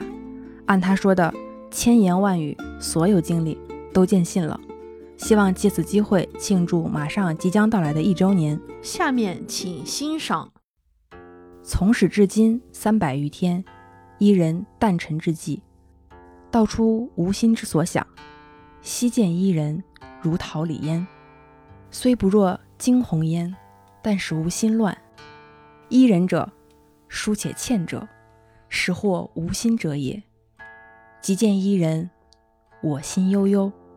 若飘于九霄之上，若浮于湖海之间，未见伊人。我心荡荡，若天涯孤影，不知所向兮；若迷途雏雁，难觅归巢。心之所系，为君而已。君去焉，吾心亦随之而去；君来焉，吾心亦随之而来；君喜焉，吾心亦飘飘然。遂登极乐，亦无以过也。君悲焉，吾心亦凄凄然。虽坠幽冥，亦无过也。既见伊人，余待肉骷髅而已矣。心已去矣，已非吾之所有矣。喜焉，怒焉，悲焉，乐焉，半凭君心。揉焉，捏焉，捧焉，护焉，为君所欲。思君念君，与伊人同生活，为此生之大幸。不往无南下，行相随，依为只是一时景。心相印，片刻已是千年情。能有伊人随我远行，知我志向，以言加勉，以身相许，吾之大幸。得一红颜，幸；得一知己，大幸。愿真爱，天涯不变，朝暮在心。愿与伊人轮回不忘。生死不弃，白首亦不离。真诚的祝福你生日快乐，快乐永远。与君相识三百余天，吾与三百余字与君庆诞。哎呦，这这能不能用那个什么古筝皮吧？什么配乐都当当当配乐都夹这哥们是中文系的吧？天呐，就是还读的我一身汗。就生怕读错了。烟瘾，你看这个地方说喜烟、怒烟、悲烟、乐烟，但凭君心；揉揉烟、烟捏捏烟、烟捧烟、护烟，为为君所欲君所欲。哇哦！啊，小方块，祝你二十六岁生日快乐！哎呦，我这我俩这个语言只能到这个 只能到这地步了，词穷了，词穷了。这就是特别像海棠花，特别对中式，嗯，特别的也不能说传统，但是是深情，然后有沉淀感。嗯，海棠也是开的比较饱满的一种。它虽然是就是某一个季节会特有的一种花，但是它开开花的那个过特程别浓，特别浓艳，特别美。然后它的花一团团、一簇簇的，你站在海棠树下，风一吹，满天飘过了海棠花瓣，然后再读着这首诗，天呐，这不就是我梦中的画面吗？第十五种花出局，我想送给水笔仔。这篇故事叫做《告白的意义》。我想和你们分享我的初恋故事，那是我单方向的、漫长的，迄今为止唯一一次的喜欢，还是叫他 Q 吧，毕竟他在我的日记里一直都是这样出现的。初中时，我们同校，家离得也不远，所以总搭同一辆公交。是在初二下春夏之交的时候开始关注他的。他的学习成绩很好，是重点高中的苗子，而彼时我只是班级中上游的一员。但真正开始对他产生暗恋的感觉，却是在一瞬间。那是后来暗恋他五年的时间里，我反复在笔记本上描述的一幕。那是个下雨天，隐隐约约传来春雷的声音，香樟树被雨水洗得发亮，空气里弥漫着樟树的冷香。我坐在公车后排，一眼扫到了路边等车的他，他撑着一把普通的再普通不过的蓝色格子伞。依旧低着头，背着他那塞满书的黑色书包，蓝色格纹衬衫，站在一棵香樟树下。我其实一直都没怎么看清过他的模样，一方面是因为那时候近视了，但我觉得戴眼镜不好看，所以不看书的时候都是不戴眼镜的；另一方面是因为我不敢直视他，即便在他和我聊天的时候，我都不敢把目光放在他的脸上太久，害怕会被他发现，会被别人发现自己的喜欢。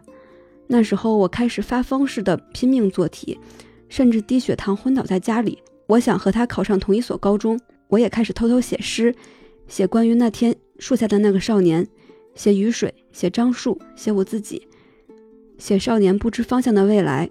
我还是每天看着车窗外的行道树发呆，但耳朵里装着的却不再只有风声，他的咳嗽声，他的脚步声，他的笑声，全部被我收藏。很快就是中考。但我还是没有告诉他那句“我喜欢你”。好在那个夏天里，我收到了和他一样的录取通知书。那时候我以为我们还有机会见面，可是没有。高中学业繁忙，我在物理小球和磁场中晕头转向，在自卑的漩涡里原地打转。月考的成绩栏里，他在前五十，而我却在四五百名徘徊。我依旧和初中一样，偷偷在每天的早操、放学的人群中寻找着他。却再没主动走上前和他说过一句话。两年又过去了，直到高三，我才在一次聊天中第一次向我的好朋友聊起他，聊起日记本里描述过的一个个细小的有关他的瞬间。这也许是因为我自己也清楚的知道，能再见他的时日所剩无多了吧。去告白吧，你很好看，又有才华，这么好，没必要自卑的。犹犹豫豫，最后带着好朋友一起走到他的班级门口。可心跳得太厉害，说话也开始结巴，于是落荒而逃，躲在走廊拐角，扔给好朋友一封信，托他交给他。他以为那封信里写的是告白，其实只有好久不见和高考顺利，以及祝他万事胜意。其实，在那个时候，我就已经在和他告别了吧？你们是不是以为故事就在这里结束了？又或者有一个大反转类似的，他也暗恋我，或者我告白了，最后在一起的结局？啊哈哈哈哈哈都没有。我自己为这场暗恋画了一个完美的句号，但句号那个时间超搞笑，是在大一清明节假期的晚上。那天晚上，我和好朋友躺在床上看恐怖片，看完快凌晨了，还是睡不着，又开始聊起了他。也许是多巴胺上头了，或者是看恐怖片看得不清醒了，没多想就编辑了一大段文字发给了 Q。完成了我预谋过三番两次的告白，是我变勇敢、变自信了吗？也不是，只是我明白了告白的意义了，不在乎结果，只是向他说明自己蛰伏多年的心意。终于能在一个凌晨，这样一个春天的夜晚，像记忆的香樟树一样，在春天落下枯叶，迎来新叶。那一晚我并没有做梦，我睡得很安稳。睁开眼睛，打开手机，没有意外，我被拒绝了。但他的回复很温柔，他感谢我对他的喜欢，他也确实不清楚我对他的心意。我们开始聊起过去，聊起现在。他祝我也能万事胜意。这样的告白就是我能给自己最好的结局。我很感谢他的出现，让我慢慢的变好。但我也很心疼暗恋里的自己，那些酸楚，那些眼泪，只有自己知道。但所幸留下了那些雀跃时光，留下了那些文字，留下了那个香樟树下躲雨的少年，留下了如今这个坚韧又敏感的我。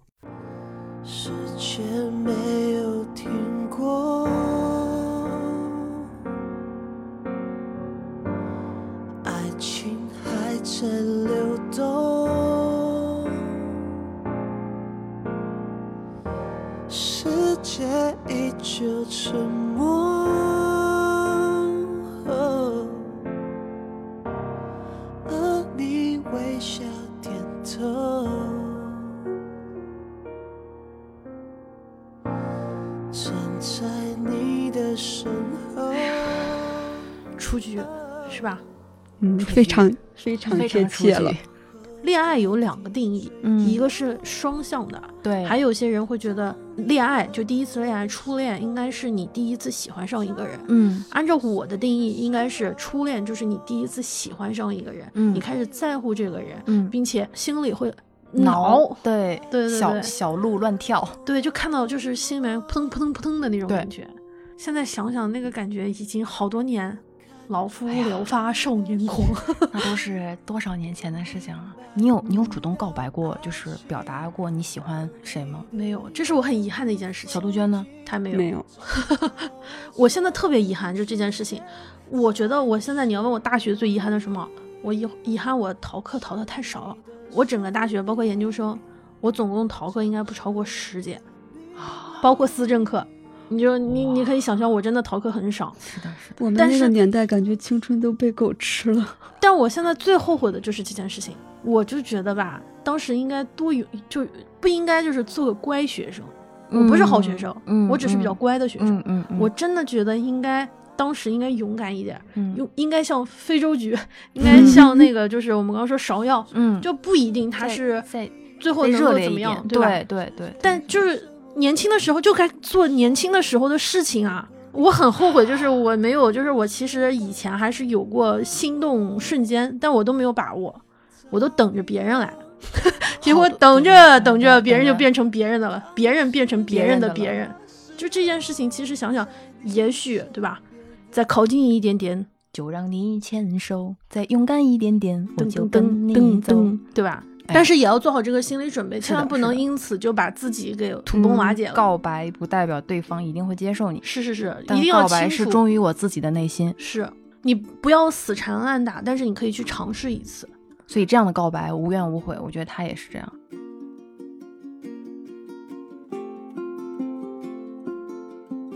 刚才的小雏菊是我很喜欢的一种清新小花，接嗯下来我有一个另外喜欢的香味儿浓郁，但是嗯个头又很小的清新的小花，嗯它叫小苍兰。嗯我想把第十六种花小苍兰送给三儿，他分享了一个故事，叫做《隔着天通着恋爱的灵犀一点》。我跟他是在二零一八年五月认识的，当时一起在一家咖啡店里工作，不是电影里的一见钟情，就是相处起来很投机、舒服。很多年都没有遇到像他那样的人了，一直没敢跟他说出那句告白的话。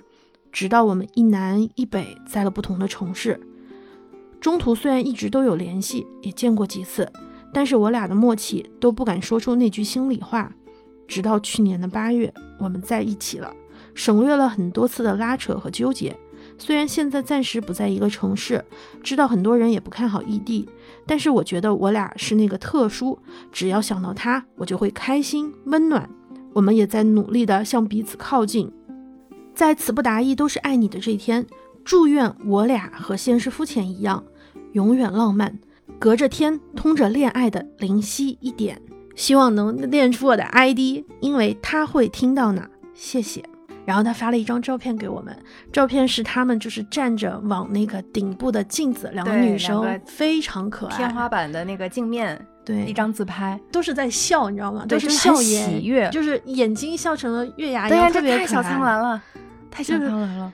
这张图我们我问过他，他说可以放出来嘛，因为这张嗯图里面有吉他，然后他们之前是就是在呃咖啡店咖啡店里工作的时候认识的，嗯，也有就是也不是说呃马上就好像像电影一样，而是也有一些平静、纠缠、拉扯，嗯，也会对异地有一些怀疑。你发现咱们其实很多故事，都是异地。对大家可能真的因为是异地，所以我们格外的需要这种表达。嗯，哎呀，真好！就这张照片看的我也是能够感觉到特别我就是先看这张照片，想到决定小苍兰送给他们。是是真好。三儿说他啊，就是异地嘛，嗯嗯，好像真的是很多人会因为不在同一个时间或者不是同一个地点，包括我们之前有一些听友也是会有这种情况，大家好像总是在错过一些重要的时间点，看似仪式的东西总是会现实错过。所以第十七种花，我想把樱花送给另外一个朋友，他叫潇潇，他的故事是现实错过情人节。说说我的投稿吧。其实自己长到二十三岁，并没有真正和男友过过情人节。算一算，有过三个交往的对象，但时间都不长，也都没有赶上二月十四号的情人节，很遗憾啊。大学的第一段恋情对我的影响非常大。坦诚的讲，直到现在我还喜欢他。和他在一起最美好的时刻是在夜晚的樱花树下漫步，肩并肩。我抬头看他的侧脸，没有说话，怕打破朦胧的气氛。心里真的觉得他是命中注定的人。与他最接近情人节的契机，应该是一七年的二月初，我在学校附近上日语课，他突然说想去看新上映的《爱乐之城》，于是晚上下课后就一起去看了。电影票买的太晚，只能选第二排，视角那么糟，影院环境也很逼仄。但那天我真的很开心。现在说来，这就是我的恋爱高光时刻吧。慢慢的到了会被父母催婚的年纪，依旧期待遇见好的爱情。再祝虎年吉祥。他的故事里面也说到了夜晚的樱花树，而且真的就是这难道不是最浪漫的事情吗？对啊，而且樱花就你当时是，喜欢的人在夜莺之下漫步，而且樱花就是那么短暂，嗯，足够美好又嗯足够短暂。对，但正好恰好又错过了那个时刻，嗯，这也是爱情的一种这种状态吧？也是一种美妙的滋对，味，也是一种美妙的滋味。对，当时在一起的美好，嗯又转转瞬即逝，但是当时哇，整片漫山遍野，多美啊！第十八种花，银莲花，我们想把它送给 Mercury。他分享的故事是水星记，环游却无法靠近。长到二十岁一直都是单身，一度认为自己是很难和男生相处的那种类型，抗拒亲密关系，就像《水星记》里描述的那样，环游却无法靠近。还好有好朋友一直陪着我，让我在分享欲旺盛的时候也不至于孤单。感情这件事于我而言可遇不可求吧，顺其自然最好。银莲花是什么花语啊，或者是什么样的感受啊？它其实你能很明显的感觉到，它和别人的区别？对它就它是一朵特别特别大的花，它真的是花，而其嗯他的花可能。嗯，会收敛一点，或者是是会含蓄一点，而它是完全绽放的那种，它一开就是完全绽放的，嗯而且很有很特殊的一点是它的根茎是空心儿的。哦，嗯，银莲花给我感觉它是孤傲的，或者是嗯有一点点孤傲的、嗯嗯，就是这样的感觉。对，就是说那个《水星记》那首歌嘛，的确就是它的名字 Mercury 也是水星的意思。还还要多远才能进入你的心？还要多久才和你接近？哎呀，咫尺远近却无法靠近的那个人，嗯，大概就是这种感觉。我那天就是看那个《How to with John Wilson》，就是那个纪录片的一个短片，嗯其中就是应该是第一季吧，其中有一段说的是那个叫做脚手架，说美国到处，尤其是纽约，到处看都有那个就是脚手架搭的，就是防止建筑可能有一些掉的东西啊、维修什么的。最后的 ending 的部分有一段话是这么说的：你当然可以用尽一生求平安，但真正的危险都发生在意料之外。如果你为了保护自己而搭建了太多的脚手架，也许结局反而是被它埋葬。但如果我们非常努力地尝试把脚手架拆掉，终有一天脚手架会全部消失。只有那时，我们才能判断脚手架是否只是表面功夫。一开始也许有点吓人，但我们最好还是找到新的办法。我就觉得就是他的那一段哈，呃，也可以看一下那一集，我记得是第一季的第二还是第三集吧。嗯、水星你也可以跳出来，跳到别的地方，嗯变成其他的星，变成其他的存在。也许你打破就是我给你 A、B，你可以选择 C、D，也许会有一些不一样，谁知道呢？对，啊、正好也就是说，Mercury 水星啊，我们刚刚说应该冲出去，水星也许不一定非要哭在这个轨道里。可以冲出太阳系，可以冲到更远的地方，可以摆脱这个所谓的规则的限制，因为你有无数的选择。然后我就想，哎，水星其实还有一个东西叫太阳，好像太阳原来就是那个宇宙的中心，嗯就是我们这个银河系的中心，好像总有那种感觉。那说起太阳，就有一种花，它叫做向日葵。我想把第十九种花向日葵送给八叶。它的故事是：你就相信我吧，就像我相信你一样。我和他是相识九年的好友，在我眼里，他一直是那个特别的存在，仗义、睿智、温柔、贴心。总之，我在他身边能有巨大的安全感，能静静的和他待在一起，一句话都不说也没事儿。我们一起走过了无忧无虑的少年时，走过了动荡的中学时代，如今又通过互联网陪伴着彼此并不容易的大学生活。但我和她从来没有用闺蜜来定义过我们的关系。我也知道，她不是那种我会万事都兴冲冲朝她分享的所谓的闺蜜。但我们曾在楼道里牵着手沉默，她曾抱着我无声哭泣，我曾因想到马上要见到她了而紧张不已。因此，我很久以来都无法命名我对她的情感，只是确定她是我的保护伞，是我成长过程中除了家人以外的另一个港湾。可是后来，我发现他也有很多需要被安抚、被保护的时刻，尤其是最近一年多，他终于肯向我诉说他心里那些深层的痛苦，与我讨论我们都不得不害怕和挣扎的认同问题，这让我很开心。我终于有机会主动握住他的手，软乎乎的握住就不放开的手，默默地陪着他，就像他以前对我那样。近一年来，我也时常梦到他，在梦里我们握手。拥抱、亲吻，我们偶尔会交流梦的内容，我却从来没有跟他说我梦到过我们。我知道我们不可能更进一步了，但应该还可以做彼此的港湾很多很多年。借现实肤浅爱的特辑，想把这些隐秘的心情说出来，同时也想送给他一首郑义农的歌，歌的名字叫《光》，告诉他你相信我吧，虽然我跟你一样害怕。但我们可以一起寻找答案。你相信我吧，虽然我跟你一样害怕，但我们可以一起寻找答案。你相信我吧，就像我相信我们能一起迎接天蓝。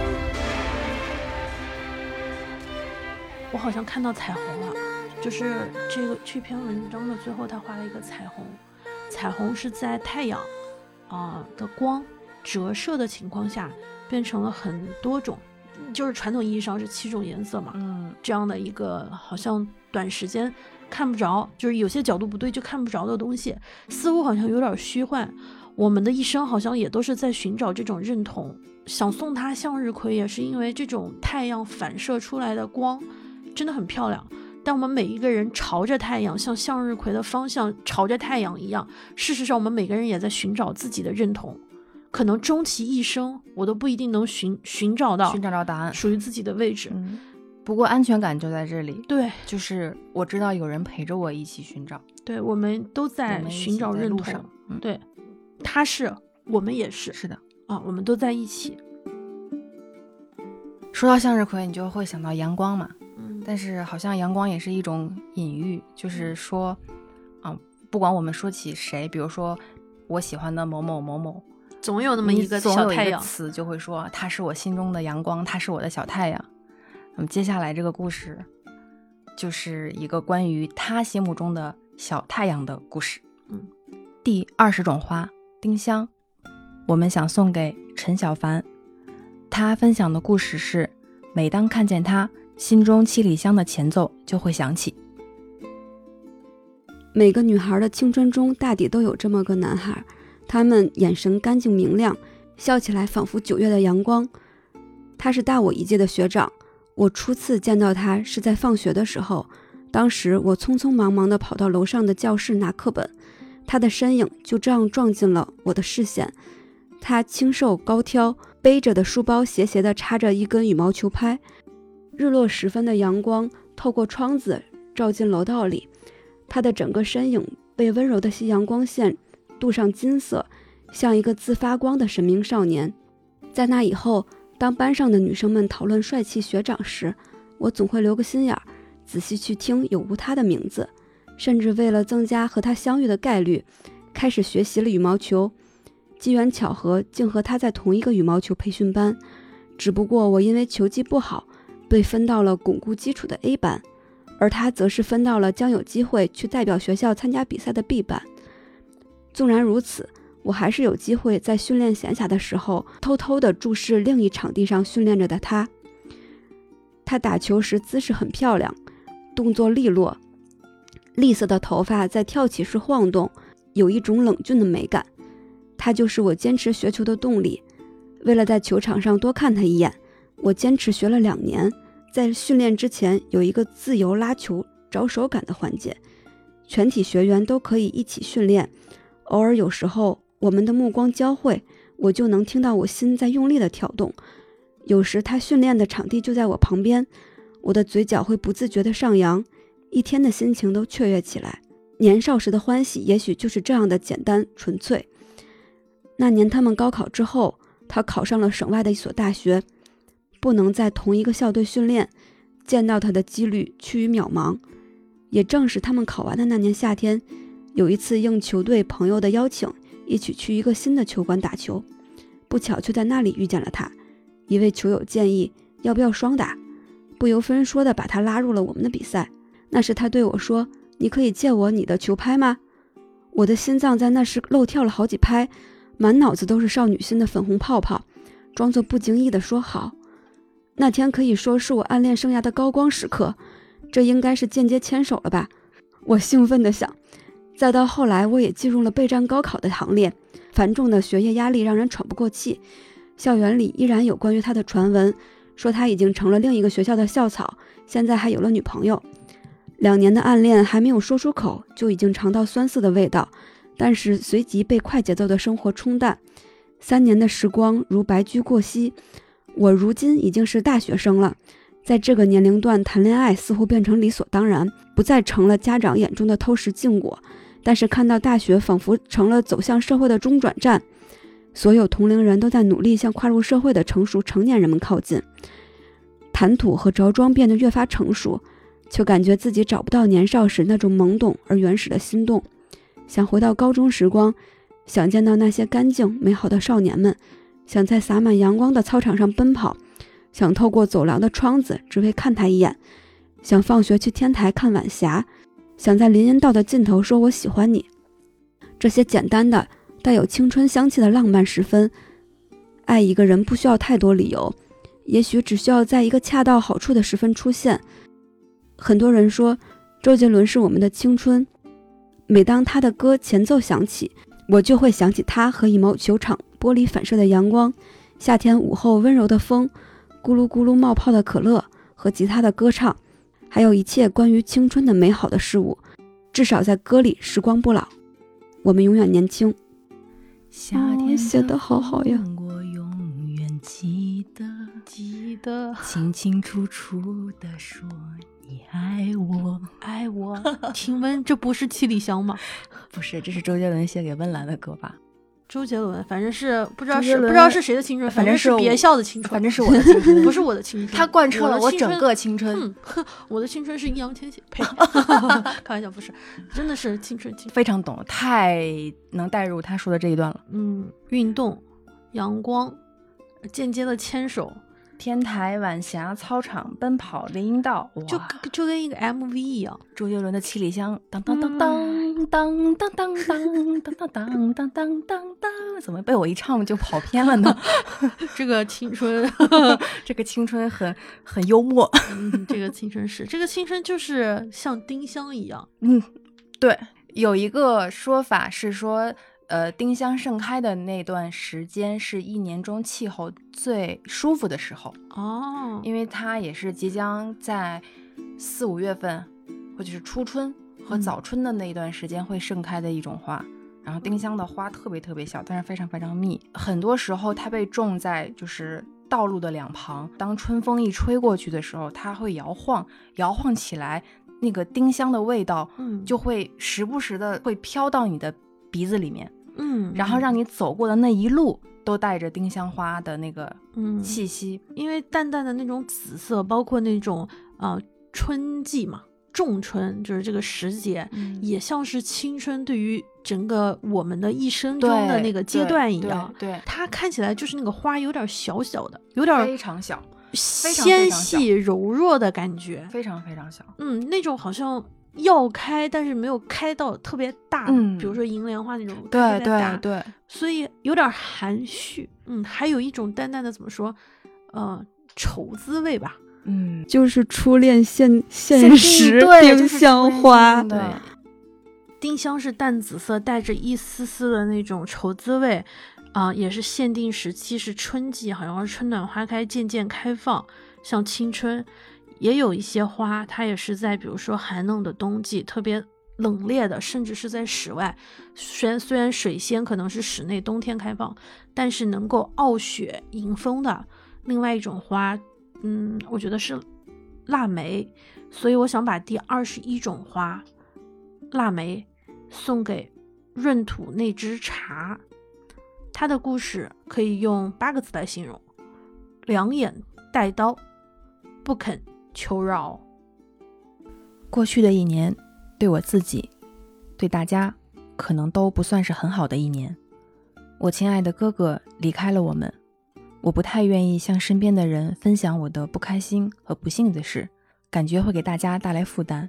毕竟大家都很难呀，也不想让大家觉得我在逃避，还把这当做自己各种事情不顺利的借口，所以我不敢说，我只敢告诉最好的朋友，他们也都给我很大的安慰。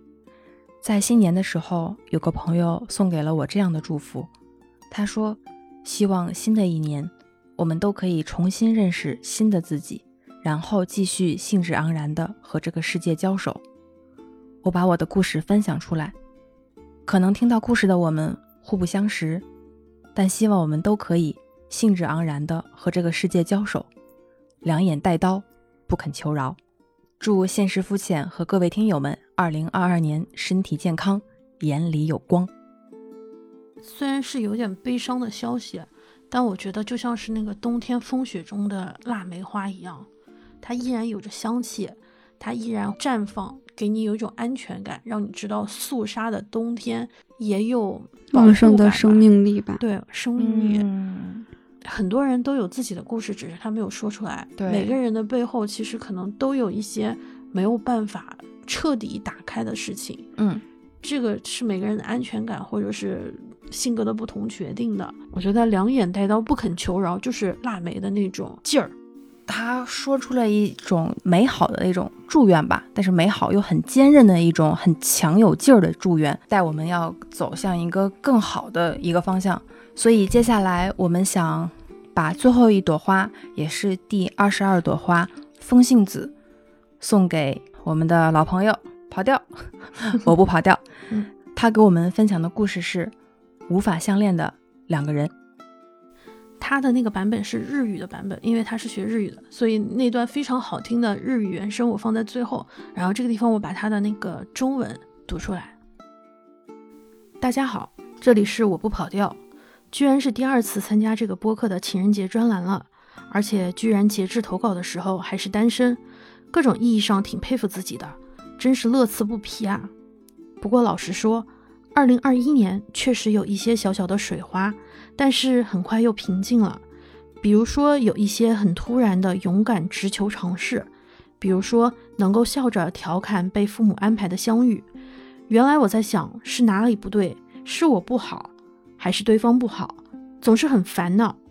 后来我突然明白了，可能还是那个当下十分犹豫。一个很喜欢的作家说，所有的纠结和摆荡都有正当的意义。如果你还没明白自己到底想要什么，就先服务自己。你的纠结摆荡是为服务自己，所以也许没有那么多对错，有的只是大于等于一人份的犹豫、速度差和夜里的摇摇头。说起来，有一天在夜里睡不着，尝试做了一会儿冥想，做着做着，不知道为什么，我突然哭了起来，想着，即使没有伴侣。人类可能还是需要一些拥抱和温暖的吧。日剧《无法相恋的两人》里，主人公孝子和高桥都是无浪漫关系的无性恋者，但是两人都承认，一个人的时候还是很寂寞，还是想要人陪伴，所以两个人开始同居，以家人或者说生活大敌前的队友的名义。先不论这是否现实和合理，但是好像很有道理吧。我们也不一定能够找到那个可以满足社会期待的关系，但这并不妨碍我们找到陪伴自己的猫猫狗狗，或者可以一起住还能感觉自由的队友吧。这么一想，总觉得更有生活的信心了。好抱歉，第一次没有情人，说的是自己；第二次没有情人，说的是队友。但如果可以自私的重新定义情人节的话，希望它是能够承载我们对任何喜欢的人的真挚情感的节日。最后，情人节快乐呀！正在收听的每一个你。皆さんこんにちは。ボブパデャです。このポッドキャストのバレンタインコーラムに投稿するのは まさか2回目だとは。今回も投稿の時点では相変わらず一人ぼっちなんで、いろんな意味で自分のことにも感心してるなというか何というか、まあ楽しそうじゃないか。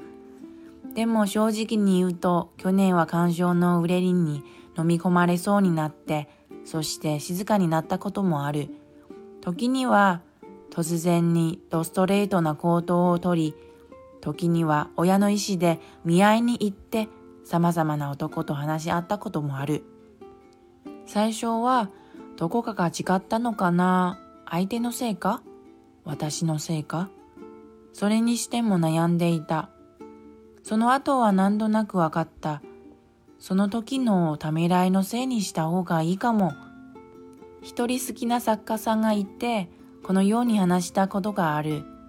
すべてのためらいと迷いはそれなりの意味がある。もしあなたは自分が何かが欲しいかわからないのなら、自分の好きなままに決着しよう。そのためらいと迷いは自分のために存在しているのだ。だから今の私ももしかしたら誰の成果はそんなに重要ではないと思う。本当に大事なのは二人の間にある一人分二乗のためらい、即とさ、あとは夜中にかぶりを振ること。そういえばある日はなかなか眠れなくて瞑想にふけ込んだ。するとなぜかわからないがふっと泣き出した。その時は思った。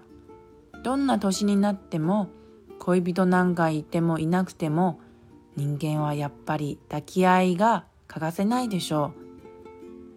最近楽しんでたドラマ恋せぬ二人の中で主人公の咲子さんも高橋さんもアロマンチックのアセクシャルだけど一人ぼっちは寂しい。やっぱり誰かがそばにいてほしい。ということは二人の間で食い違いがない。それをきっかけに二人は同居することにした。家族の名前で、それとも生活という敵の前の味方という方がいいかもしれない。これは現実的に可能か不可能かという問題は一旦捨ておいて、結構筋合いがあるじゃないか。私たちは社会が希望した関係を手に入れられないかもしれないが、自分のそばにいる猫ちゃんと犬ちゃん、それとも一緒に住んでも自由でいられる味方が見つかる可能性はまだまだある。そう思うとなんか心強くなったね。ごめんなさいね。第1回目は恋人なしで自分のことばっかり言ってた。今回も恋人なしで味方のことばっかり言ってた。でも、もしバレンタインを勝手に再定期させていただけるのなら、この日は紳士で何と誰に対する好きな気持ちをも受け入れられる日というように理解したい。そうなると本当に最高だね。ハッピーバレンタイン。これを聞いているあなた方に。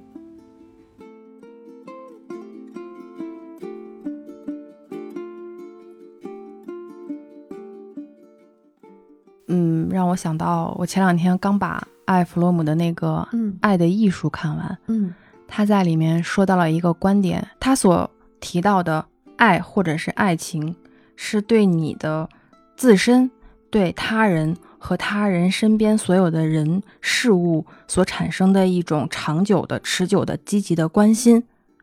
如果你没有做到对所有的一切有一种积极的、持久的关心，那么爱情可能是只是一种情绪，它不是爱情。我就突然想到，最开始不是说到家中养的植物嘛，或者是嗯养的鲜切花，你可能在一开始的时候会很积极的想要去照顾它，嗯定期的给它换水，或者定期的去擦叶子。但是慢慢慢慢的，久而久之的，你觉得它就是一个习以为常的，不需要你再格外关注的，你就觉得它就是在那里，它好像自己活得还可以，不需要我再有多么的关心。等到你再注意到它的时候，它已经逐渐枯萎，而在这个时候，你极力的去浇水、去施肥、去为它呃需要，你也发现它已经没有任何挽回的余地的时候，就一切没有办法挽回了，它就是枯萎了，它就是死掉了。爱情需要积极，但是不是短暂的积极，它是需要你一直持久的积极。你有没有觉得风信子看上去有点像火把，就不是传统意义上那种花语啊象征的那些意思？但我觉得风信子就是三月份开花嘛，感觉好像是跟风的信号嗯有一些关系，然后又在三月份开花，看上去像是一个火把、火炬似的这种这种感受。那么多不同的颜色，每一种好像就是直直的，上面就像一个麦一样，麦克风一样，就是那种那种感觉像是一个信号吧。其实我呃觉得我们可能理解的风信子不是传统意义上的风信子，嗯但我还挺希望它能够带来一些信号，就是你和你自己怎么相处，以及你会给你的身边人。其实寻找队友很正常的一件事情和你你和你身边人嗯相处的那种模式，你带给你身边人的信号是积极的，还是是消极的，还是停一滞不种生前的命？力，对对，我觉得任何情感，虽然是今天是借着情人节来说爱嗯情这个事情，但是，嗯，就像跑调最后的总结，我特别喜欢，就嗯。不仅仅局限在于对。情人节，而是你自己本身，或者是你有无恋人，对，呃你的家人、你的朋友、猫猫狗狗、花花草草，嗯，都是需要我们对。侵入长久、持续的积极的关心，这样流动起来的对。情感就是爱。是承载我们对任何喜欢的人真挚情感的节日。，对对对，看我们所有的故事哈，你会发现有一些是好多都是那种青青涩时光，嗯从小学、中学、大学，学也有一些可能就是工作多年异地，然后包括呃再重新踏上一段新的旅程，告别嗯了过去的对的人，嗯嗯遇见新的人这样的过程。